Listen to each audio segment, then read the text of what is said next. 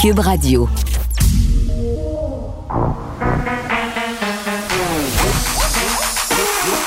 Elle a une opinion sur tous les sujets. Pour elle, toutes les questions peuvent être posées. Geneviève Peterson. Cube, Radio. Salut tout le monde, j'espère que vous allez bien. Bienvenue à l'émission. Euh, des sujets pour vous aujourd'hui. On va parler de la cancel culture, de cette lettre signée par Jean-François Roberge et le ministre de l'Éducation nationale français Jean-Michel euh, Blanquet. Beaucoup de mes collègues l'ont aimé, cette lettre-là. Benoît est même allé jusqu'à dire tantôt qu'on devrait la faire lire euh, dans toutes les classes. Au Québec, moi, j'ai plusieurs bémols par rapport à cette lettre qui, je crois, manque cruellement de nuances en mettant un certain groupe qui est rendu l'espèce de pygmalion qu'on agite là, quand on veut condamner des affaires. J'ai nommé les woke. si je me fie à ce que je lis là-dedans, là, c'est comme si on voulait brûler tous les livres. Et quand je dis on, je m'exclus. Là. Euh, si on voulait brûler tous les livres, déboulonner toutes les statues, et vraiment à lire ceci, c'est presque si on s'avançait dans une espèce de dictature où on pourrait plus rien dire. Et, et je pense que c'est pas mal plus compliqué que ça. Et je pense surtout que quand on dit dans cette lettre-là que c'est important de savoir débattre, que c'est important d'être capable de se confronter à des idées qui sont différentes des nôtres, des idées aussi qui ne sont pas nécessairement en adéquation avec ce qu'on est habitué de penser. Il faut se montrer ouvert. Ben c'est exactement ça que cette lettre-là euh, ne fait pas. Moi, ça me fait rire de voir des gens faire la sourde oreille quand on dit, ben écoutez, prononcer certains mots dans des classes d'université, ça peut heurter des sensibilités. Euh, qu'on ait, par exemple, des rues qui portent certains noms, des statues qui sont là sans aucune euh, nuance, sans avertissement. C'est pas la meilleure affaire sur Terre quand on se met à se dire, ben peut-être qu'on pourrait enseigner l'histoire, par exemple l'histoire autochtone, d'une autre façon au Canada parce que bon, on a ignoré plein de choses longtemps. Ben je sais pas qui manque d'ouverture. Tu sais, donc face à ce sujet, je sais que c'est un sujet qui suscite les passions quand on parle euh, de tout ça. On a tendance à faire d'un bord comme de l'autre. Beaucoup d'amalgame, donc on va essayer de voir si c'est possible de se parler et de se comprendre et de discuter. Je pense que c'est ça euh, qui nous fait défaut en ce moment, s'écouter puis être capable d'être ouvert au point de vue des autres, même ceux qui pensent pas comme nous. Et on va revenir sur les 10 ans de la commission Charbonneau. C'était mardi. André Noël va être avec nous. Il travaillait à l'époque comme enquêteur euh, pour la commission. Vous savez, euh, la commission Charbonneau qui a mis en lumière un stratagème d'octroi des contrats, des contrats pardon, de construction. Est-ce que le Québec est délivré de la corruption? Est-ce que le Québec est délivré de la collusion. Hmm. Je ne sais pas, je ne saurais dire. On va poser la question euh, à André Noël et bien entendu, on va revenir sur cette horrible histoire. Vous avez sûrement vu ça passer, le l'acteur euh, Alec Baldwin euh, qui a tiré sur quelqu'un, en fait sur sa sur sa DOP pendant le tournage de son dernier film. Il l'a tué. Il a blessé aussi d'autres membres de l'équipe et vraisemblablement de manière tout à fait accidentelle. Par ailleurs, il y a des images de M. Baldwin qui circulent en ce moment où il a l'air complètement atterré. Imaginez, là, vous pensez que vous êtes en train d'utiliser une arme chargée à blanc et finalement, non, euh, il y a un problème qui se passe et ça se solde par la mort d'une personne dans son équipe. C'est épouvantable. Puis je vais parler avec euh, un coordonnateur de cascade, quelqu'un qui est spécialiste de la réalisation des séquences d'action.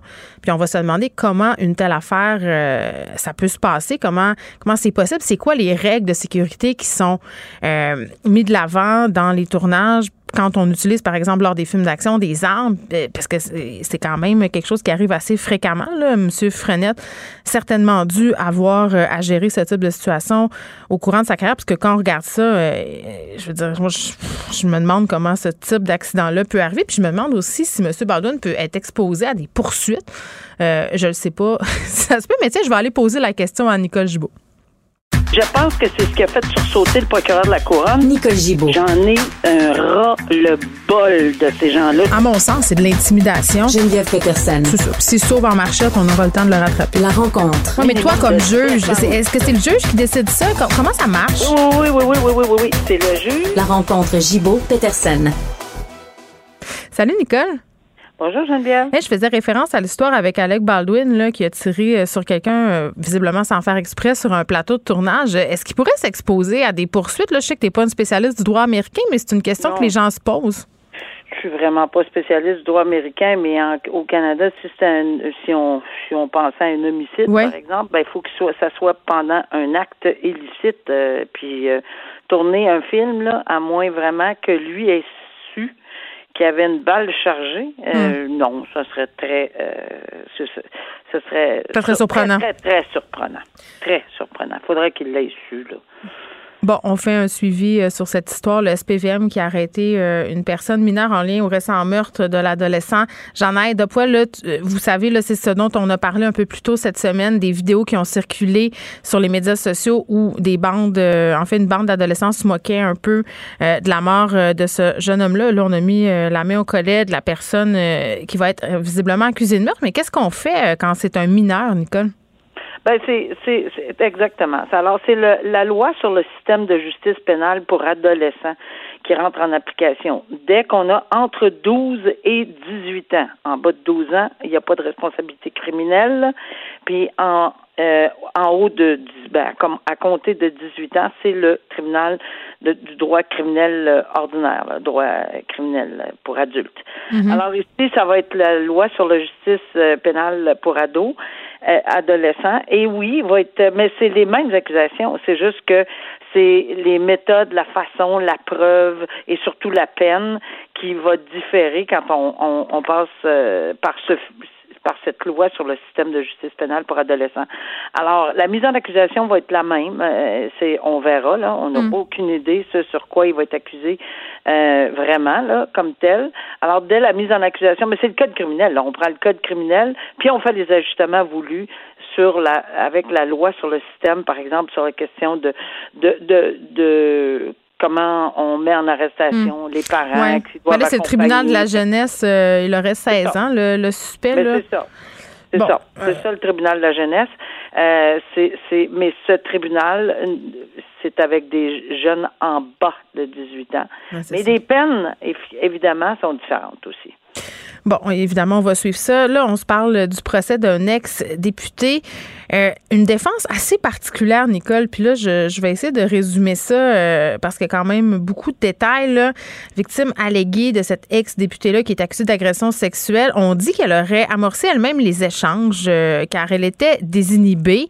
Bon, jusque-là, tu dis, OK, c'est une défense qui est présentée, somme toute, assez souvent. mais là, ce qu'on avance, c'est que cette femme-là aurait été désinhibée suite à une commotion cérébrale qu'elle aurait subie en compagnie de l'accusé en question, l'ancien politicien André Chenaille. Elle aurait bu quelque chose comme deux verres de vin, elle serait tombée, elle se serait cognée la tête et là, oups, elle aurait peut-être visiblement subi une commotion cérébrale. C'est ce que présenté Défense à la Cour. Il y a un expert qui a témoigné, euh, qui est allé dire, bon, ben, elle aurait pu avoir un choc vagal, là, on perd conscience, puis après ça, la personne, vraiment, on a déjà vu ça, elle pourrait poser des gestes complexes euh, et vraiment euh, changer bout pour bout, là, finalement. Je trouve ça fort en café, Nicole. Je sais pas, là, mais ben, c'est surprenant ça dépend comment on aime le café, mais quand on est juge et qu'on entend euh, une preuve, puis qu'il y a une preuve par expert, c'est une possibilité. pas, oui. Si c'est une on on faut jamais oublier, ben, premièrement, on ne sait pas quelle sera la réaction de la couronne.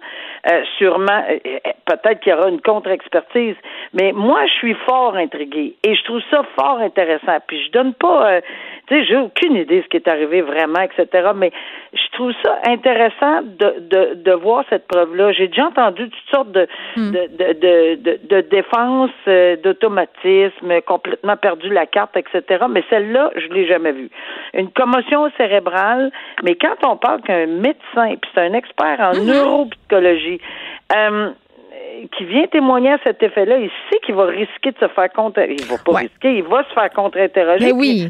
La couronne va sûrement avoir quelque chose à dire. on est juste au début, j'imagine, mais on va sûrement avoir un expert qui va venir peut-être dire le contraire. je trouve ça intéressant de voir qu'on peut perdre la carte à ce point-là, ça me fait penser un peu à l'automatisme, c'est qu'on peut à ce point-là hmm. perdre la carte. Et euh, ben oui, ça pourrait être une défense intéressante. J'ai hâte de voir comment on va continuer dans ce dossier-là.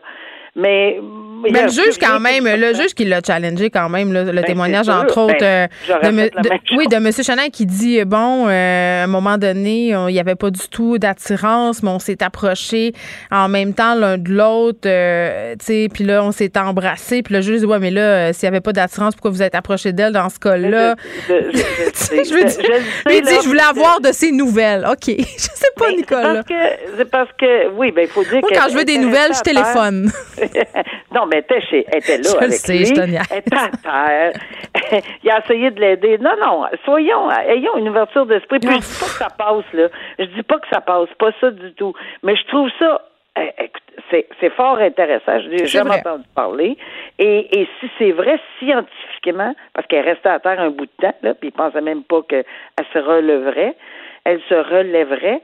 Alors, euh, non, j'ai hâte de voir. On, euh, on va, on va garder ça à l'œil, euh, Geneviève, parce qu'il faut Oui. que je- faut qu'on continue à regarder ce dossier-là pour savoir ce qu'il y en est. Là. Exactement. Puis cet expert-là, le monsieur Ellenberg, c'est quand même une sommité en son domaine. Là. Il est Ben expert oui. des commissions cérébrales. Je l'ai déjà reçu à l'émission pour parler euh, justement des commissions cérébrales en mort avec euh, en lien avec la mort de la jeune boxeuse mexicaine. Mais disons que c'était inusité comme défense. Oui, disons ça comme ça. intéressant comme dossier aussi, je trouve. Bon, on revient sur un dossier euh, euh, duquel on a déjà parlé. Arsenault, là, qui a harcelé de façon répétée la sœur d'Eugénie Bouchard, Charlotte Bouchard. Tu sais, il lui envoyait là, des Ouais. centaines de messages sur Instagram par jour. Là, il pouvait faire euh, 100, 150 commentaires en dessous d'une photo. Euh, puis elle s'est sentie vraiment intimidée. Là. Charlotte Bouchard, elle avait peur euh, qu'il vienne l'attendre, euh, qu'il qu'elle surveille, qu'il l'épie. Euh, puis là, ben, bon, lui, il s'est justifié de toutes les façons possibles. Puis le juge a fait, ben, regarde, tu auras quand même un casier judiciaire. Oh oui, puis je comprends très bien parce que le harcèlement dans ce contexte-là, c'est très très important important qu'un message soit lancé. Puis euh, t'as bien, tu le fais bien là, il y en a des centaines entre le 1er juillet 2016 et le 19 décembre 2017. euh, elle a reçu plus de 1800 commentaires parfois à connotation sexuelle, vulgaire et violente. C'est comme ça que ça commence l'article. Et moi, à mon avis, là, c'était effectivement ce qu'il fallait faire. Il faut envoyer un message là, très, très clair, très net, mais sans frapper plus fort qu'il faut sur le clou. Je m'explique, c'est que les sentences, ça se veut pas une sentence de vengeance. Ça, faut vraiment s'enlever de l'idée, ah ben là, il devrait aller en prison. C'est pas ça. C'est individualiser une sentence. Puis individualiser une sentence, ça veut dire que dans ce contexte-là, ce monsieur-là, et on le dit, là, il y a un, il y a un passé là, où il a fait, bon, il, il y a certainement des problèmes de santé où il y en a eu, santé mentale, etc. On prend en considération, c'est- pas, ça, c'est très important que le, c'est même le procureur de la couronne là, qui, euh, qui, qui l'a soulevé. C'est pas, on n'envoie pas juste euh, quelqu'un en prison pour l'envoyer en prison. puis Le juge doit considérer une sentence moins grave que la prison s'il peut. Alors, il, c'est une probation de deux ans avec plusieurs conditions. S'il brise une condition, il y aura d'autres accusations de bris de conditions, mais bien plus, beaucoup plus que ça, c'est qu'on le procureur, de la- le procureur de la couronne peut revenir devant cette juge-là et dire il a brisé vos conditions, je vous demande de le mettre en prison dans ce dossier-là que vous y avez donné une chance. Oui, puis je comprends, Nicole, aussi qu'on lui a donné une chance parce que cet homme-là en question aurait des problèmes de santé mentale. Il a été hospitalisé à plusieurs reprises. Puis euh, en même temps, c'est intéressant de se dire, ben malgré tout ça, on y va quand même avec un casier judiciaire Ah pour oui. envoyer un message fort, un message là. Et c'est ça que je trouve intéressant dans les dernières décisions là, qui ont été rendues par rapport au harcèlement en ligne, aux propos calomnieux, aux menaces aussi là, qui se passent euh, sur Internet. On est dans une discussion euh, à l'échelle, j'ai envie de dire, presque planétaire là, par rapport ben à oui. l'ambiance toxique sur les médias sociaux. Et j'ai l'impression qu'on banalisait beaucoup ça avant, là, c'est-à-dire même au niveau de la justice, on savait pas trop vraiment par quel bout prendre ça. Là, j'ai l'impression qu'on a plus de poignes. Tout à fait. Et c'est pour ça que je dis que c'est une décision était- qui était importante, sans toutefois exagérer, et de prendre en considération cet individu-là avec les problèmes, avec sa personnalité à lui, etc. Exact. là. et puis de l'encadrer. Puis que s'il dépasse cet encadrement-là, ben là, il, est- il aurait été très averti. Bon, euh, on peut pas le faire à toutes les semaines parce que les bonnes nouvelles ne pleuvent pas dans le monde judiciaire, mais cette semaine, on en a une. On parle d'une initiative pour aider à traiter des cas touchant au sexting. C'est tellement intéressant ce, ce, ce, ce programme-là, le programme Sexto. Et évidemment, on a compris que c'est un programme qui avait été, euh, ben, le gouvernement a rendu public un plan d'action euh, mm-hmm. pour prévenir et contrer l'intimidation et la cyberintimidation. Bon, tu vois, on est en lien avec notre autre sujet. Exactement. Alors, euh, puis il y a des mesures que, puis là, le DPCP, parce que dernièrement, là, on, a beaucoup de nouvelles malheureuses du côté de DPCP, etc. Mais ils se sont investis dans ce dans ce dossier sexto, une méthode d'intervention. Et euh, c'est bien important de, tu sais, il faut en faire avec des jeunes. Encore une fois, c'est ceux et celles qui seraient sous 18 ans et qui seraient soumis à la loi sur le système de justice pénale pour ados, parce que c'est incroyable. Il a publié la, la pornographie, il a, euh, il a en fait, euh, pas juste la publier, là, mais il y a évidemment quand on l'envoie à quelqu'un d'autre, quand on la reçoit, quand on la regarde. Alors, tout ça, c'est de la pornographie juvénile. Puis même demander à quelqu'un de prendre son téléphone puis dire Hey, montre-moi donc la photo d'une telle là, que tu as mm-hmm. prise. Ça, c'est d'avoir accès à de la pornographie juvénile. Et tout ça, euh, même la personne qui s'est pris elle-même en photo, il y a des gens qui me demandent, qui m'ont déjà demandé ça, ben c'est parce que tu t'es, t'as, pris une photo euh, à connotation sexuelle tu, tu peux pas la partager, là, euh, même de ton propre corps. Donc, dans des circonstances, c'est extrêmement intéressant de, de, de voir ce programme-là, puis ils veulent prévenir le sextage euh, et, et expliquer les conséquences. Normalement, quand on passe devant le système judiciaire, ça prend des mois et des mois, parce que oui, on peut être accusé de de, de production euh, et d'avoir échangé des, des, des textos, etc. Puis c'est des c'est au code criminel. Il y a toutes ces infractions-là qui, sont au code criminel. Mais au lieu de passer par là, ben, ce programme-là, en quatre jours, on peut traiter euh, ces dossiers-là. On explique, on fait des rencontres, la police, le procureur de la couronne, on analyse, par contre, le dossier. Par contre, mm. si on fait affaire avec euh, des petits bums là, qui veulent rien savoir, là, puis c'est des malveillants, puis qui ont rien que ça dans la tête, on perdra pas notre temps. La couronne, la police et le juge de euh, les tribunaux perdront pas le temps avec ces gens-là, mais ceux-là qui sont sur la ligne, là, sur la clôture, ah ben je savais pas, non. Ah ben là, c'était juste entre nous autres. On prend la peine d'expliquer, ce programme-là prend la peine d'expliquer, puis on va éviter à ces gens-là de passer par tout le système judiciaire long, pénible, douloureux. Et euh, en tout cas, moi, je trouve que c'est un programme extraordinaire. Je salue le DPCP de s'investir dans ce dans ce dossier-là de qu'on appelle sexto. Oui, on salue cette proaction évidemment, puis ça va éviter peut-être euh, des dénonciations euh, parfois anonymes et malheureuses sur les médias sociaux qui ne servent personne bien bien souvent. Merci Nicole. Bon week-end. À bientôt. Bon week-end. Au revoir. Merci, c'était vraiment délicieux. vous reviendrez là. Ah oui, vraiment, vraiment bon. Merci. Faites attention. Ah oui. OK, salut, à la prochaine. Votre auto, c'est un espace où vous pouvez être vous-même. Hey, c'était pas mangeable comme repas. Ouf. Elle mérite d'être bien protégée et vous méritez d'être bien accompagné. Trouvez la protection la mieux adaptée à votre auto avec Desjardins Assurance et obtenez une soumission en quelques clics sur desjardins.com. Protégez vos dépôts, c'est notre but. La SADC protège vos dépôts dans les institutions fédérales, comme les banques. L'AMF les protège dans les institutions provinciales, comme les caisses. Oh, quel arrêt! Découvrez ce qui est protégé à vos dépôts sont protégés.ca. Vous écoutez Geneviève Peterson. Cube Radio que la fin de la PCRE profitera aux entrepreneurs? Ça se termine demain. Et il y a bien des gens pour penser que la fin de la PCRE, ça va résoudre absolument tous nos problèmes. Euh, la pénurie de main-d'œuvre sera terminée. Les gens pourront enfin avoir des employés. Est-ce que c'est si simple que ça? J'en parle avec Jasmin Guenette, qui est vice-président aux affaires nationales à la Fédération canadienne de l'entreprise indépendante. Monsieur Guenette, bonjour. Oui, bonjour. Bon, euh, j'estime tout de même peut-être que c'est une bonne nouvelle pour vous, la fin de la PCRE. Ben oui, je pense qu'il était temps que le gouvernement mette, euh, mette fin à ce programme-là. Mm. Euh, puis évidemment, là, on sait là, les problèmes de pénurie de main-d'œuvre euh, et la difficulté des entreprises là, à recruter des travailleurs. Donc, bien que le programme a certainement aidé des gens là, à passer à travers des moments mm. difficiles, je pense que là, on était rendu à, la fin euh, de la nécessité d'avoir ce programme-là. Puis si on inclut la PCU là-dedans, ça fait quand même plus qu'un an qu'il y a ce genre de programme-là qui existait. Là. Donc je pense que il faut euh, encourager les gens à retourner le plus rapidement possible sur le marché du travail. Mais est-ce que vous pensez qu'on s'imagine là, que beaucoup, beaucoup d'employés qui sont qualifiés, qui sont chez eux à rien faire, qui encaissent le chèque, puis qui sont sur leur divan à la journée longue? Moi, j'ai l'impression que c'est un peu exagéré, l'effet PCRE, quand on dit, bon, mais c'est à cause de ça, euh, la pénurie de main-d'œuvre. Ben, c'est pas à cause de ça euh, seulement. Oui, bon, c'est ça. Il y a, y a la pénurie de main-d'œuvre existait avant le début de la pandémie, Mm-hmm. euh, puis la PCRE existait pas avant le début de la pandémie.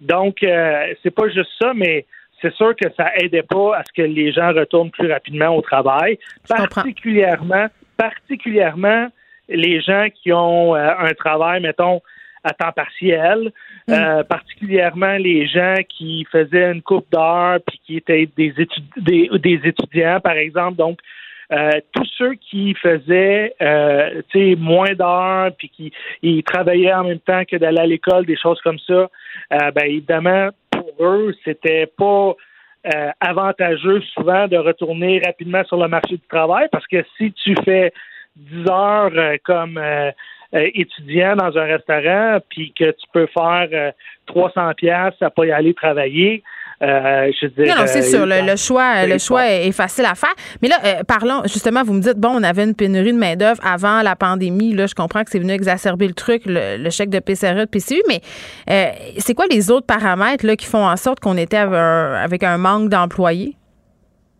Ben, il y a plusieurs facteurs. Euh, le premier, euh, c'est euh, juste la démographie. Là. Il y a, il y a- il y a- peut-être moins de, de gens qui sont en âge de travailler qui, qui, qui peuvent combler tous les postes qui sont disponibles.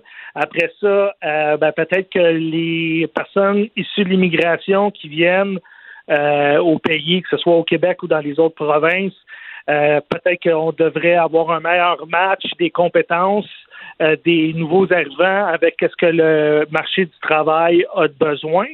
Euh, peut-être qu'il faut euh, euh, changer les programmes de formation, puis t'es, déjà tu es dans une entreprise, puis euh, tu pourrais euh, acquérir des nouvelles compétences. Ben, peut-être qu'il faut qu'il y ait des meilleurs programmes de formation, mais pas juste de formation quand tu veux aller sur le marché du travail, mais quand tu es déjà sur le marché du travail pour tu sais, euh, te- de donner des nouveaux euh, des nouveaux outils. Donc, euh, et je veux dire, il faut s'assurer qu'il y ait un ensemble de, de, recommandations comme ça qui soient mises en place. Euh, Peut-être, on parle souvent là, de ramener les gens sur le marché du travail qui sont déjà à la retraite. Ben peut-être que euh, si on avait des bons crédits d'impôt puis qu'on allégeait la fiscalité, ça serait bon. La Ben, même chose sûr. pour euh, les jeunes puis des choses comme ça, là, tu sais. Ben oui, puis là, euh, il faut se demander aussi, ça va être quoi les défis là, pour les petites et les moyennes entreprises dans les prochains mois? Là? Ben, euh, donc, en, à ce, mom- en ce moment-ci, euh, c'est seulement 40% des PME qui ont un revenu normal comparativement à ce, qui, à ce qui- que les PME généraient avant la pandémie. Ça, c'est la moyenne canadienne. Donc, les, les entreprises présentement en arrachent, tu sais, dans la mesure où ils ont de la difficulté à, géné- à générer les revenus qu'ils ont besoin. Ils ont de la difficulté à garder euh, ou à trouver les employés qui ont besoin pour faire rouler l'entreprise. Oui, mais c'est tout du monde de Ok. 13-14 ans qui travaille. c'est fou, là. On le voit, là. Ben oui, puis euh, ça, ça veut dire sou- souvent que, tu sais, mettons, toi, tu es un propriétaire de petite entreprise, Ouais. puis t'as pas tout ton staff. Ça veut dire que c'est toi qui fais les heures supplémentaires, puis c'est toi qui, je veux dire, il y a, il y a plein d'impacts comme ça. Non, mais, mais Euh, c'est dans- tellement vrai, M. Guénette. Là, au McDo, c'est rendu 17 de l'heure le salaire. Puis dans ma famille, euh, bon, euh, quelqu'un euh, des magasins de piscine, là, puis on a beau monter les prix, euh, ils ont beau mettre des salaires super avantageux, des avantages sociaux, ils trouvent personne. Puis c'est vrai, là, ce sont eux qui sont obligés de se taper les heures. Ils sont plus capables, ils sont Ben oui, épuisés. ça. Puis, puis là, puis des fois, tu sais, mettons, puis souvent là, dans l'entreprise, il y en a une couple de bons employés, hein, puis on les connaît. Puis ces gens-là, ils, ils veulent travailler, puis ils sont présents. Ben, c'est eux autres aussi qui font ces heures supplémentaires-là. Fait que là, t'as un propriétaire épuisé parce qu'il fait plein d'heures supplémentaires pour compenser le manque de travailleurs. Tu as une couple d'employés super motivés qui ont à cœur le bien de l'entreprise, qui eux autres aussi font plein d'heures supplémentaires.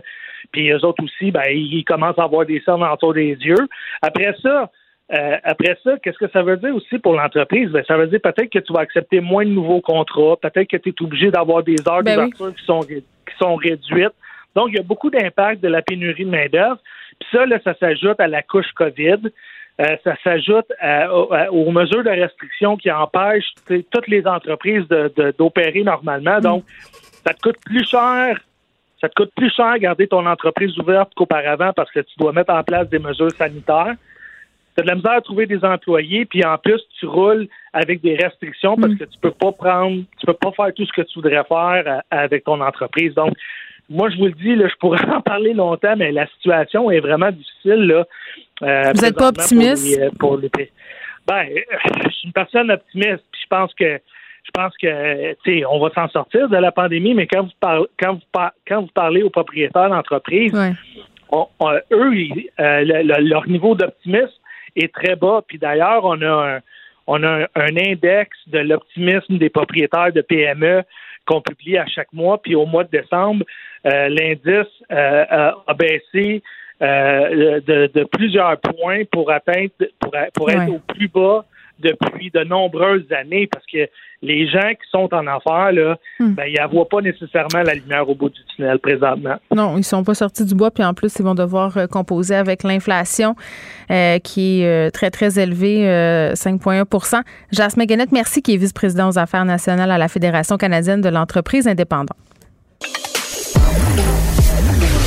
Vous écoutez Du Trisac. Cube Radio. Vincent Dessureau est là, salut. Salut. Bon, on s'est passionné, entre guillemets, pour l'affaire euh, Gabi Petito. Je dis passionné, entre guillemets, parce qu'on s'est questionné aussi sur notre euh, intérêt sur cette affaire-là là, Oui. qui défrayait les manchettes. Oui. Là.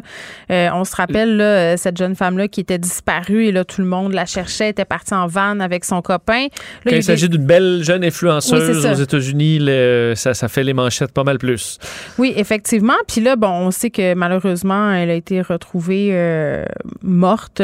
Euh, Elle serait décédée de strangulation. Puis les soupçons étaient tournés vers son, son chum, son, son copain, qui était lui aussi disparu, le Brian euh, Landry, euh, c'est- qui collaborait pas beaucoup avec la police. Sa famille non plus. Oui, collaborait pas, elle disait parler à mon avocat. En gros, c'est ça. Puis après ça, elle, euh, il est parti. Il était Ouais. recherché pendant plus d'un mois. On sait qu'on a retrouvé des restes humains là, dans un parc euh, qui, euh, ben, on a confirmé assez rapidement avec les fiches dentaires. là. ça a simplifié un peu l'identification parce qu'on parle d'un corps là, euh, qui est un squelette. Là.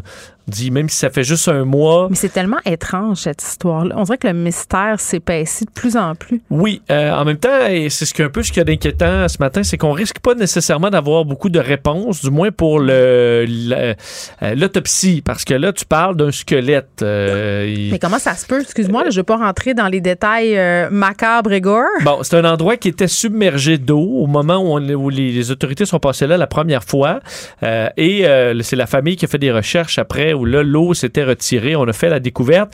faut dire, c'est un coin euh, et- bon, où euh, des animaux peuvent très rapidement s'occuper d'un corps. D'ailleurs, je lisais, puis ça m'a un peu euh, bon, sa- saisi les policiers qui disaient ça a été vraiment, vraiment pénible, cette recherche-là, parce que ce secteur du parc, là, la réserve Carlton, c'est un coin d'un immense. C'est dans quel état, ça? C'est bon, je l'ai oublié. C'est en Arizona, c'est en Floride, c'est en Floride. Excuse-moi, c'est en Floride. Ce qui est en Arizona, c'est un autre dossier. En Floride, Oui. et euh, tu sais que la Floride, bon, c'est, c'est, ça peut, il y a de la swamp là. Oui, il y en a euh, beaucoup. Il y a des alligators, temps. des serpents. Et euh, les policiers disent, dans bien des cas, là, on travaillait avec de l'eau jusqu'au chest, là, donc jusqu'à la poitrine, dans des eaux infestées de crocodiles et de serpents, Hmm. À grosse chaleur, dans l'humidité, pendant un mois. Alors, vous imaginez un peu la difficulté des recherches. Alors, on était probablement bien content de retrouver ces ossements-là, mais quand je dis ossements, ça fait plus de sens maintenant quand tu dis il y a des alligators, toutes sortes de bébites. Alors, c'est pas très long, mais ça rend presque impossible l'identification de la, de la raison de la mort. Si, par exemple, c'est noyé, c'est tombé pour se- c'est noyé. Si, par contre, il y a vraiment un dommage au crâne, là, on pourra le savoir. Là où il y a plus d'espoir, c'est concernant euh, un cahier de notes qui a été retrouvé. Parce qu'on a retrouvé euh, euh, son, son sac à dos. Il y avait un sac étanche aussi, mais le, le, le cahier de notes, malheureusement, n'était pas dans le sac étanche. Donc, c'est un cahier de notes tout mouillé, qu'on n'a pas ouvert encore, euh, qui sera ouvert par des experts. On va tenter de faire sécher le tout, euh, c'est de protéger le plus d'indices. Il y a peut-être du sang aussi à l'intérieur de ce cahier de notes-là, Ouais. peut-être, qui est mélangé à l'encre. Alors, ça fait partie des pistes possiblement de réponse.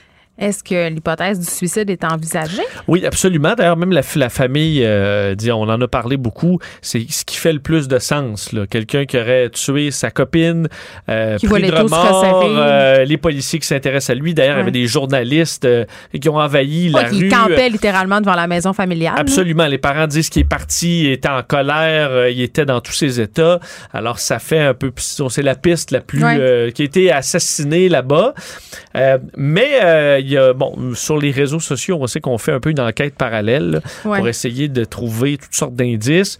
Euh, et euh, un des éléments qui est qui prouve un peu ce que tu disais au début, c'est-à-dire le côté anormalement gros de cette histoire-là, là, war norm, c'est qu'on a retrouvé dans les recherches, on est rendu à sept corps qui ont été retrouvés euh, accidentellement pendant les recherches. Des Donc, gens qui sont disparus. des gens qui ont été assassinés, des gens qui se sont suicidés, des gens qui se sont visiblement égarés ou euh, euh, qui sont morts euh, en tombant quelque part dans un parc national. On est rendu à sept, ce qui montre quand même que... Tu sais, tu dis, ces gens-là, les sept, là, euh, ils n'ont pas généré de recherche beaucoup. Des gens qui, qui s'intéressaient à eux, mais c'est vrai. Puis moi, j'ai une question, Vincent, pour toi. Peut-être que tu pas la réponse, là, mais il me semble que euh, au tout début de cette histoire-là, on parlait d'un autre couple. Un couple qui aurait voyagé avec Gabi Petito et cet homme-là en question, Brian Landry. Eux, on a-tu des nouvelles de, de ces personnes-là? Non, je pense pas. euh, Parce que, en tout cas, je sais pas, parce qu'il y a eu évidemment beaucoup de suppositions sur les médias sociaux parce qu'il rencontrait plein de monde. Tu sais, il faisait la van live, donc forcément, il se liait d'amitié avec des gens. Oui. Puis au tout début de cette enquête-là, on cherchait un couple avec lequel Ben, il, y a aurait un couple échangé. qui, avait qui est passé devant à côté de la camionnette là, euh, et qui l'avait identifié après sur leur vidéo là, parce qu'eux filmaient puis ils disaient on s'est arrêté un peu à côté d'eux autres mais bon il, il se passait pas Ouais. grand chose on a continué notre chemin Euh, mais certains sur internet essaient de faire le lien comme si ça. là il y avait une série de meurtres euh, aussi avec les corps qui ont été Ouais, là, retrouvés les enquêteurs du dimanche, faut se méfier. mais c'est ça. Sauf que quand tu fais le lien, la plupart des corps là-dedans sont liés à des dis- disparitions qui sont connues. Il y avait entre autres un couple marié qui a été assassiné. Ça, c'est en Utah. Ben Euh, on donc. a retrouvé aussi en Californie donc une, le, le- le corps d'une dame qui était perdue depuis un certain temps. D'autres qui sont qui, ont- qui se sont suicidés dans des parcs nationaux. Euh, mais ça a généré donc l'ampleur et le côté inhabituel de cette battue gigantesque à la grandeur du pays. Où là, tu finis à retrouver un corps puis un autre en disant ah ben c'est pas lui. Euh, je sais pas s'il rejette à l'eau euh, Mhm. rendu là, mais ça c'est assez particulier. Bon, Vincent, on continue nos bondieuseries. Oui. Ce matin, tu sais que j'ai chroniqué dans le Journal de Montréal là, sur le, le trempage. Ben, je pense que ça soaking. valait. T'as bien fait. Ben, T'as écoute, bien fait. Ça oui, valait un article. Beaucoup de réactions de, de gens qui. C'est ce qui me surprend le plus? Euh, Des personnes d'un certain âge euh, qui m'écrivent pour me dire Mais moi, ça me surprend tellement pas. Et nous, les Québécois, là, quand la religion était partout, quand le clergé exerçait son hégémonie sur la province, euh, il y en avait des affaires comme ça qui se déroulaient. Donc, que les gens se surprennent aujourd'hui, ça faisait rire ces personnes-là, tu sais, qui ont vécu. euh, La les personnes peur qui ont- du curé, Oui, là, Les personnes là. qui ont 70 ans, 80 ans. J'ai plein de réactions ce matin de gens qui Hey, si vous savez, dans mon temps, là, tout ce qu'on faisait pour pas être dans le péché, puis tout ça, puis comment on se Le sentait diable, les compagnies. C'est fou, là. Euh, puis ça fait pas si longtemps que ça, là, la Révolution tranquille au Québec, dans les années 70. Non, non, quand là. je discute avec ma mère, elle m'a dit à un moment donné, elle a- on nous avait dit que le diable était dans l'école. Tout le monde Ben, était complètement terrifié. Vincent. Un curé qui avait dit à ma mère, Ouais. euh, qui était en short, avait dit que le, le- le- le- le- le diable allait couper deux jambes. Ben, ça m'étonne pas. Ça, c'est ta mère. Oui. Moi, j'ai 39 ans. J'ai fréquenté une école confessionnelle au primaire, l'école apostolique de Chicoutimi. Et quand on n'avait pas des bonnes notes, on se faisait dire qu'on allait en enfer par certaines sœurs. Là. Moi, j'avais tellement Ok, tu peur. t'es fait dire ça. Vincent, notes. j'étais terrorisée. J'avais un hôtel dans ma chambre avec la Vierge Marie. Puis quand j'étudiais mes maths, parce que j'avais de la misère en maths, je faisais des prières. Je faisais des Je vous salue Marie. Puis quand on avait des bonnes notes, ils nous remettaient des petites figurines religieuses et tout ça. Donc, tu sais, puis ça fait pas longtemps, là. On parle de la fin des années 80, du milieu des années 90, là. Oui, ben moi, regarde, j'ai- j'ai- moi j'ai eu la catéchèse, on a eu au Ah secondaire, école sûr. catholique, j'allais à conf- on allait à la Hey, Il y avait une fabrique euh, de d'hosties dans l'école. Ils Ils fabriquaient faisaient les- leurs propres hosties. Oui, parce que euh, juste à- euh, collé sur la bâtisse, il y avait des prêtres euh, à la retraite qui ne pratiquaient plus. Donc, les Antoniennes de Marie euh, s'occupaient d'eux autres. C'était comme leur mandat à ces bonnes sœurs-là de s'occuper des messieurs. Tu, sais, tu vois Ouais. ce que je veux dire?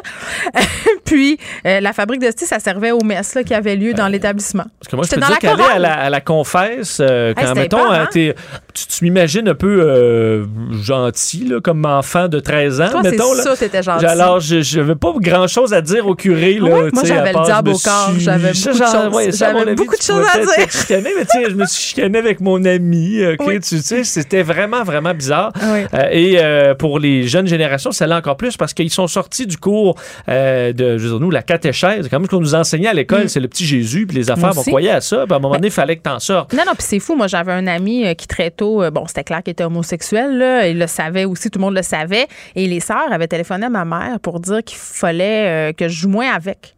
Euh, parce Wow. que, Ah, ouais, ouais. pour qu'il soit plus masculin, parce qu'il jouait juste avec des filles. Né C'était. en 1920, là. Non, Ben écoute, c'était en 1919 que ça se passait, tout ça. Mais là, bon, de l'eau a coulé sous les ponts depuis ce temps-là. Et là, ce qu'on apprend aujourd'hui, c'est que la majorité des Québécois ne croient pas en Dieu. Ouais, c'est un, c'est un peu le résultat, ben, un peu le résultat de tout ça, c'est sûr qu'on a amené ça comme ça un peu. Oui. Euh, sondage, moi j'ai trouvé très intéressant, léger le devoir ce matin, qui montre que les Québécois francophones, là, donc faut dire avec les francophones, euh, 51% euh, des Québécois, en fait, faut dire en général, là, tous les Québécois, peu importe la langue, Ouais. s- à, à la question personnellement, croyez-vous en Dieu? 51% des Québécois euh, répondent oui, 49% non. Donc on est dans la marge d'erreur.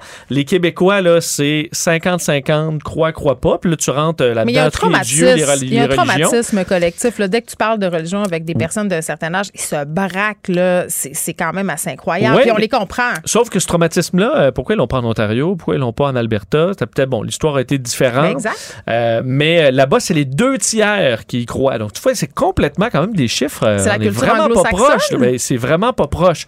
Et quand on regarde les Québécois francophones, ben là, il y a une majorité vraiment de Québécois francophones qui ne croient plus ou ne croient pas en Dieu. Les femmes croient un petit peu plus que les hommes, là, 61-56 au Ben. Canada.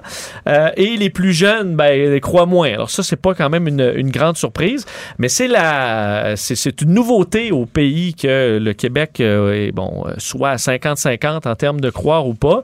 Et euh, En même temps, on est, l'un des endroits sur la Terre où les théories Quenon trouvent le plus écho. oui, on- des on fois, a- là, là, ça rentre un peu la question qu'est-ce, que- est-ce que là, les Qu'est-ce jeunes, qu'est-ce qui va arriver là? Et je me souviens d'un texte, je pense que c'était Lise Ravary qui avait écrit Mm. ça un peu en disant, mais tu sais, là, les jeunes qui cro- croient en rien, là, c'est, tu sais, c'est dangereux. Ben, ça dépend, là. tu sais, Est-ce qu'une, est-ce qu'une fausse réponse est meilleure que pas de réponse? Euh, Ah, quelqu'un dirait que hein, la fausse information, c'est meilleur que pas Ben, d'information. c'est ça, ça Hein? comble C'est un trou, t'es content. Tu dis, j'ai un livre qui m'explique tout, Ouais. puis ça, ça va bien. Euh, la vie est un peu plus compliquée que ça, mais ce que je vois entre autres apparaître chez les jeunes, euh, certaines, euh, bon, il y a les questions de la spiritualité, là. Ah, mon Dieu, dire, ah, moi, j'ai pas pas besoin de là-dessus. ça pour être spirituel. Ah, mais attends, tu sais qu'un des thèmes les plus populaires en ce moment sur TikTok, c'est euh, c'est Witch, donc euh, la Wicca. Ah, une sorcière. Oui, la, la Wicca, le paganisme. Il y a des groupes euh, de paganisme sur Facebook qui font des rituels à Montréal. Euh, les gens, puis tu sais, par rapport euh, au rejet de l'idée de Dieu, là, je pense que les gens rejettent Dieu. Je pense que c'est pas le Dieu que les gens rejettent, c'est l'Église catholique. Oui, c'est la religion. La religion, puis on mélange beaucoup d'affaires, tu sais, le- parce qu'évidemment, il y a eu des dérives absolument incroyables. Mais quand tu demandes aux gens, si- tu sais, les valeurs de la religion catholique, c'est trouve que c'est des bonnes valeurs, les gens vont répondre oui. Ils reproduisent aussi les rituels encore. Moi, j'ai fait baptiser ma plus, ma plus, je- ma plus vieille fille. Les deux autres enfants que j'ai chez nous sont pas baptisés, donc une va aller au paradis, les deux autres en enfer. Puis je comprends même pas pourquoi j'ai fait ça. C'est parce que c'est juste Oui, même. ben, le Tu fais côté, ça, ce, qui, ce qui nous manque dans On certains cas, aussi, c'est euh, parce que le, le côté euh, grandiose de- d'une église pour un événement, euh, les, mus les, les chants, c'est quelque chose qui amène un peu, euh, qui amène le côté spirituel On qu'on a n'a pas Canadien dans. à cette heure. Oui, mais qu'on qu'on n'a pas, on s'entend à l'hôtel de ville, là, Non. ou dans une salle. Et Moi, je me suis mariée au d'un Jean Coutu, Vincent, puis je te confirme qu'au niveau de l'ambiance, c'était pas tout à fait ça. Ben, c'est ça. Et est-ce qu'on va être capable, à un moment donné, d'amener ça, mais dans quelque chose qui est plus, euh, qui est plus laïque, là? Ben, Euh, je donc, sais pas plus laïque, mais si tu regardes un peu chez les protestants ce qui se passe, ou même dans les nouvelles églises, on peut critiquer vraiment beaucoup les messages qui sont envoyés par ces églises-là. Mais si on, on fait juste parler d'ambiance seulement, là, on a des officiers qui sont beaucoup plus jeunes, des églises qui acceptent les femmes, euh, les gays. Plein d'autres différences. Euh, Il y a de la musique, je veux dire, c'est pas mal plus le fun que tu sais, le vieux monsieur de 88 ans qui va faire papy en plein milieu de son sermon parce que sa prostate est à bout d'âge. Oui, oui, oui, oui, oui. Puis les grands sermons de. Oui, oui. Bon, de Mais ce- tu sais, sur la- attends, au baptême de ma fille, c'était capoté. C'était à la cathédrale de Chicoutimi, puis le monsieur était- avait été parachuté de je sais pas où, le prêtre qui était là. Puis pendant son homélie, il a fait un long laïus. C'était un baptême d'enfants, là. Je te rappelle, on est quatre familles, on fait baptiser nos bébés parce qu'ils ont plus le moyen de faire du baptême Ouais, unique, ils ont plus d'argent. ouais, tu comprends? plaisir aux grands- aux grands-mamans. Il a fait un long, euh, un long sermon sur la pédophilie, puis le fait qu'on devrait condamner les pédophiles au gibet. Dans un baptême d'enfants, on Ah, était c'est un discours rafraîchissant, on se quand disait, même. Hey, euh, c'est quand même Oui, c'est quand même rough. Mais entre autres, et- Célébrons l'enfance. Et ce que je vois, puis aussi qu'il y a beaucoup de jeunes qui s'intéressent à la science, s'intéressent. Ben oui. Elon Musk est rendu une super vedette, mais il faut se rappeler que ce que j'entends quand même chez des amis, moi, qui, qui tripent euh, comme moi le NASA, puis des affaires, puis l'espace, Ouais. euh, c'est euh, la grande question euh, qu'a amené Elon Musk, qui est vraiment pas le seul. Euh, plein de chercheurs se sont posé la question, Oui. et c'est quelque chose qui prend de l'ampleur. Sommes-nous dans une simulation Oh, par ordinateur? Oui, et moi, le code ça- mathématique de Dieu, puis Ouais, tout et ça. Ça, moi, c'est des questions que je trouve plus intéressantes Ben parce que ça t'amène à des questions scientifiques. Mais ça à dire... touche au domaine du religieux. C'est Oui, c'est- c'est c'est dans le domaine de la croyance. Donc, Oui, parce que là, ton Dieu, tu dis, est-ce que c'est un jeune ado dans un autre monde qui joue à SimCity? Là? Puis Ah, nous, on Dieu. est ces C'est personnages. qui le dieu des woke, Ben, Vincent? exact. Mais c'est le genre de questions où tu dis, ouvrons-nous de, euh, d'un vieux livre là, écrit Oui. il y a 2000 ans et euh, amenons une réflexion sur euh, tu sais, l- l'inconnu. Là, parce que reste qu'on sait pas, euh, on, on a ple- plein de questions que la science n'a pas répondu. Mais c'est plus intéressant, je trouve pas mal de débattre de ça, à dire qu'est-ce qui se passe, qu'est-ce qu'il y a là, au bout de... Tu sais, on voit les étoiles, Mais je puis trouve après ça quand il y a même quoi, qui, qui nous a mis là, qu'est-ce qu'on fait ici? Moi, une des affaires que je trouve triste dans, dans le- la nouvelle formule du cours de, du cours de CA, puis je suis d'accord pour dire qu'il faut remasteriser les affaires, mais d'abandonner l'enseignement de tous les grands monothéistes, ce sont des textes absolument incroyables, formidables, qui ont façonné l'univers, le social dans lequel on vit. Pas balayer ça du revers de la main. Il faut prendre ça pour ce que c'est, des vieux livres d'histoire, puis pratiquer l'exégèse biblique, c'est-à-dire comprendre à quelle époque ça a été écrit, pourquoi ça a été écrit. Ça, c'est intéressant. C'est Oui. pas se faire dire croyant Et- Jésus. C'est même probablement le meilleur moyen de ne pas tomber dans des religions, c'est de les connaître, puis d'avoir été, qu'on te les présente comme ça dès le départ. Ben oui, comme, un euh, fait historique, bon, comme ouais. ce qui s'est passé dans l'humanité, puis Exact. comme puis qu'on Voici te ce qui a présente été écrit, les euh, dérives les de gens qui ça. croient à ça. Puis après ça, quand ça va être présenté, tu, tu- tu connais déjà Mm. l'histoire. Ah, pilule rouge, pilule bleue, Vincent, laquelle tu choisis? Euh, oui, mais c'est intéressant de voir au Québec parce qu'à plusieurs endroits dans le monde, euh, c'est en hausse la religion. hein. c'est vraiment pas nécessairement global Mm. que c'est en baisse. Alors le Québec là-dessus, si euh, vous euh, vous posez des questions, ça va plutôt bien. C'est pour ça que le Vatican fait sa propagande en Amérique latine, c'est parce que ça pogne plus chez nous. Hum, c'est Merci, ça. Vincent.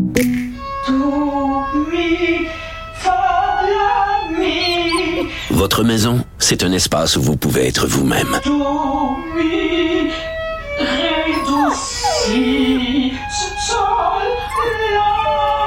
Elle mérite d'être bien protégée et vous méritez d'être bien accompagnée. Trouvez la protection la mieux adaptée à votre maison avec Desjardins Assurance et obtenez une soumission en quelques clics sur desjardins.com.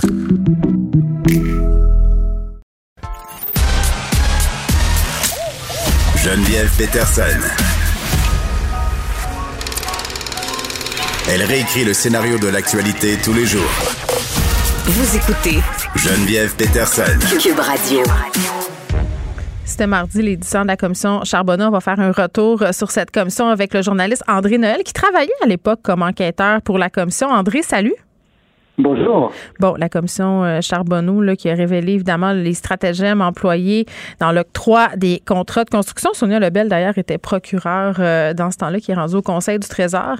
Euh, c'était intéressant d'entendre parler, Madame Lebel, de cette question-là. Euh, cette semaine, André, on dirait que c'est dans une autre vie, là, mais peut-être juste nous rappeler euh, les faits marquants de la commission, parce que, tu sais, on a quand même des phrases épiques, là, André, qui sont passées, si on veut, dans l'imaginaire, dans la culture populaire. Entre autres, un chum, c'est un chum. Ça, on s'en rappelle. Mais j'ai envie de te demander, mais encore.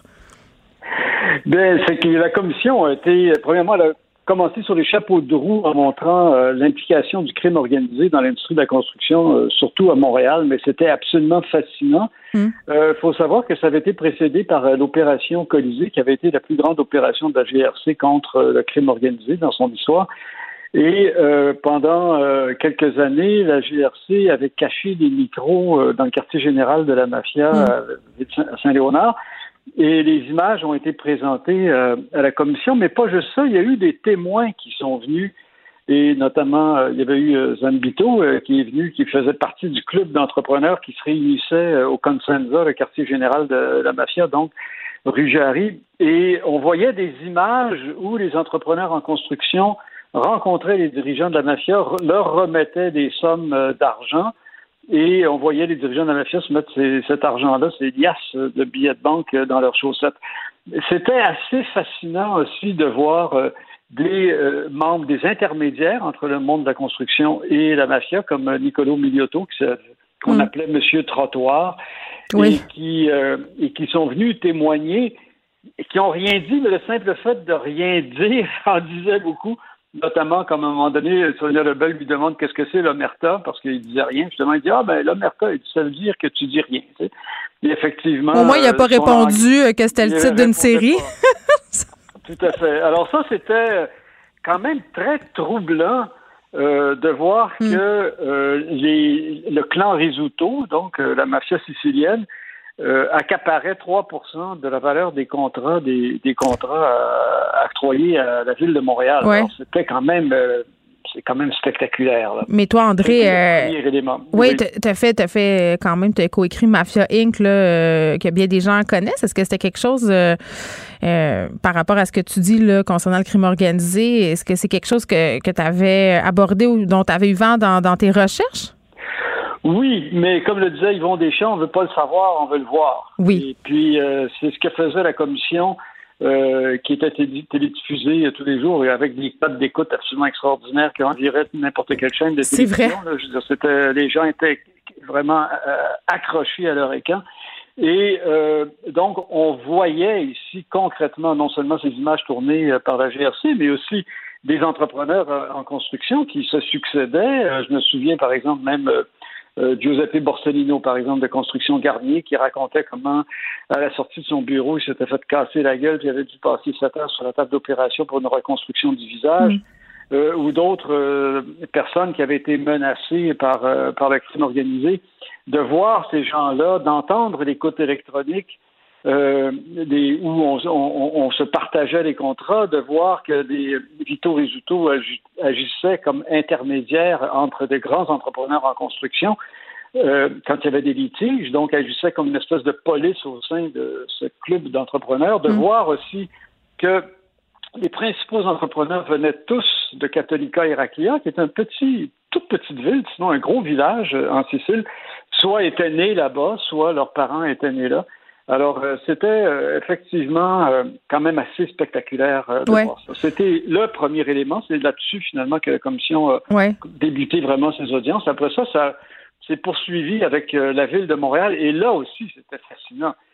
Parce que on, a appris donc que les entrepreneurs en construction, non seulement devaient donner 3% de la valeur de leur contrat à la mafia, mais donnaient aussi des pots de vin de façon systématique euh, aux, à, de hauts fonctionnaires euh, municipaux, des inspecteurs, des gens qui s'occupaient des contrats comme Gilles Surprenant et Luc Leclerc. Gilles Surprenant, il y, avait même euh, une expression, on disait la TPS pour taxe pour qui était connue dans le milieu des, entrepreneurs.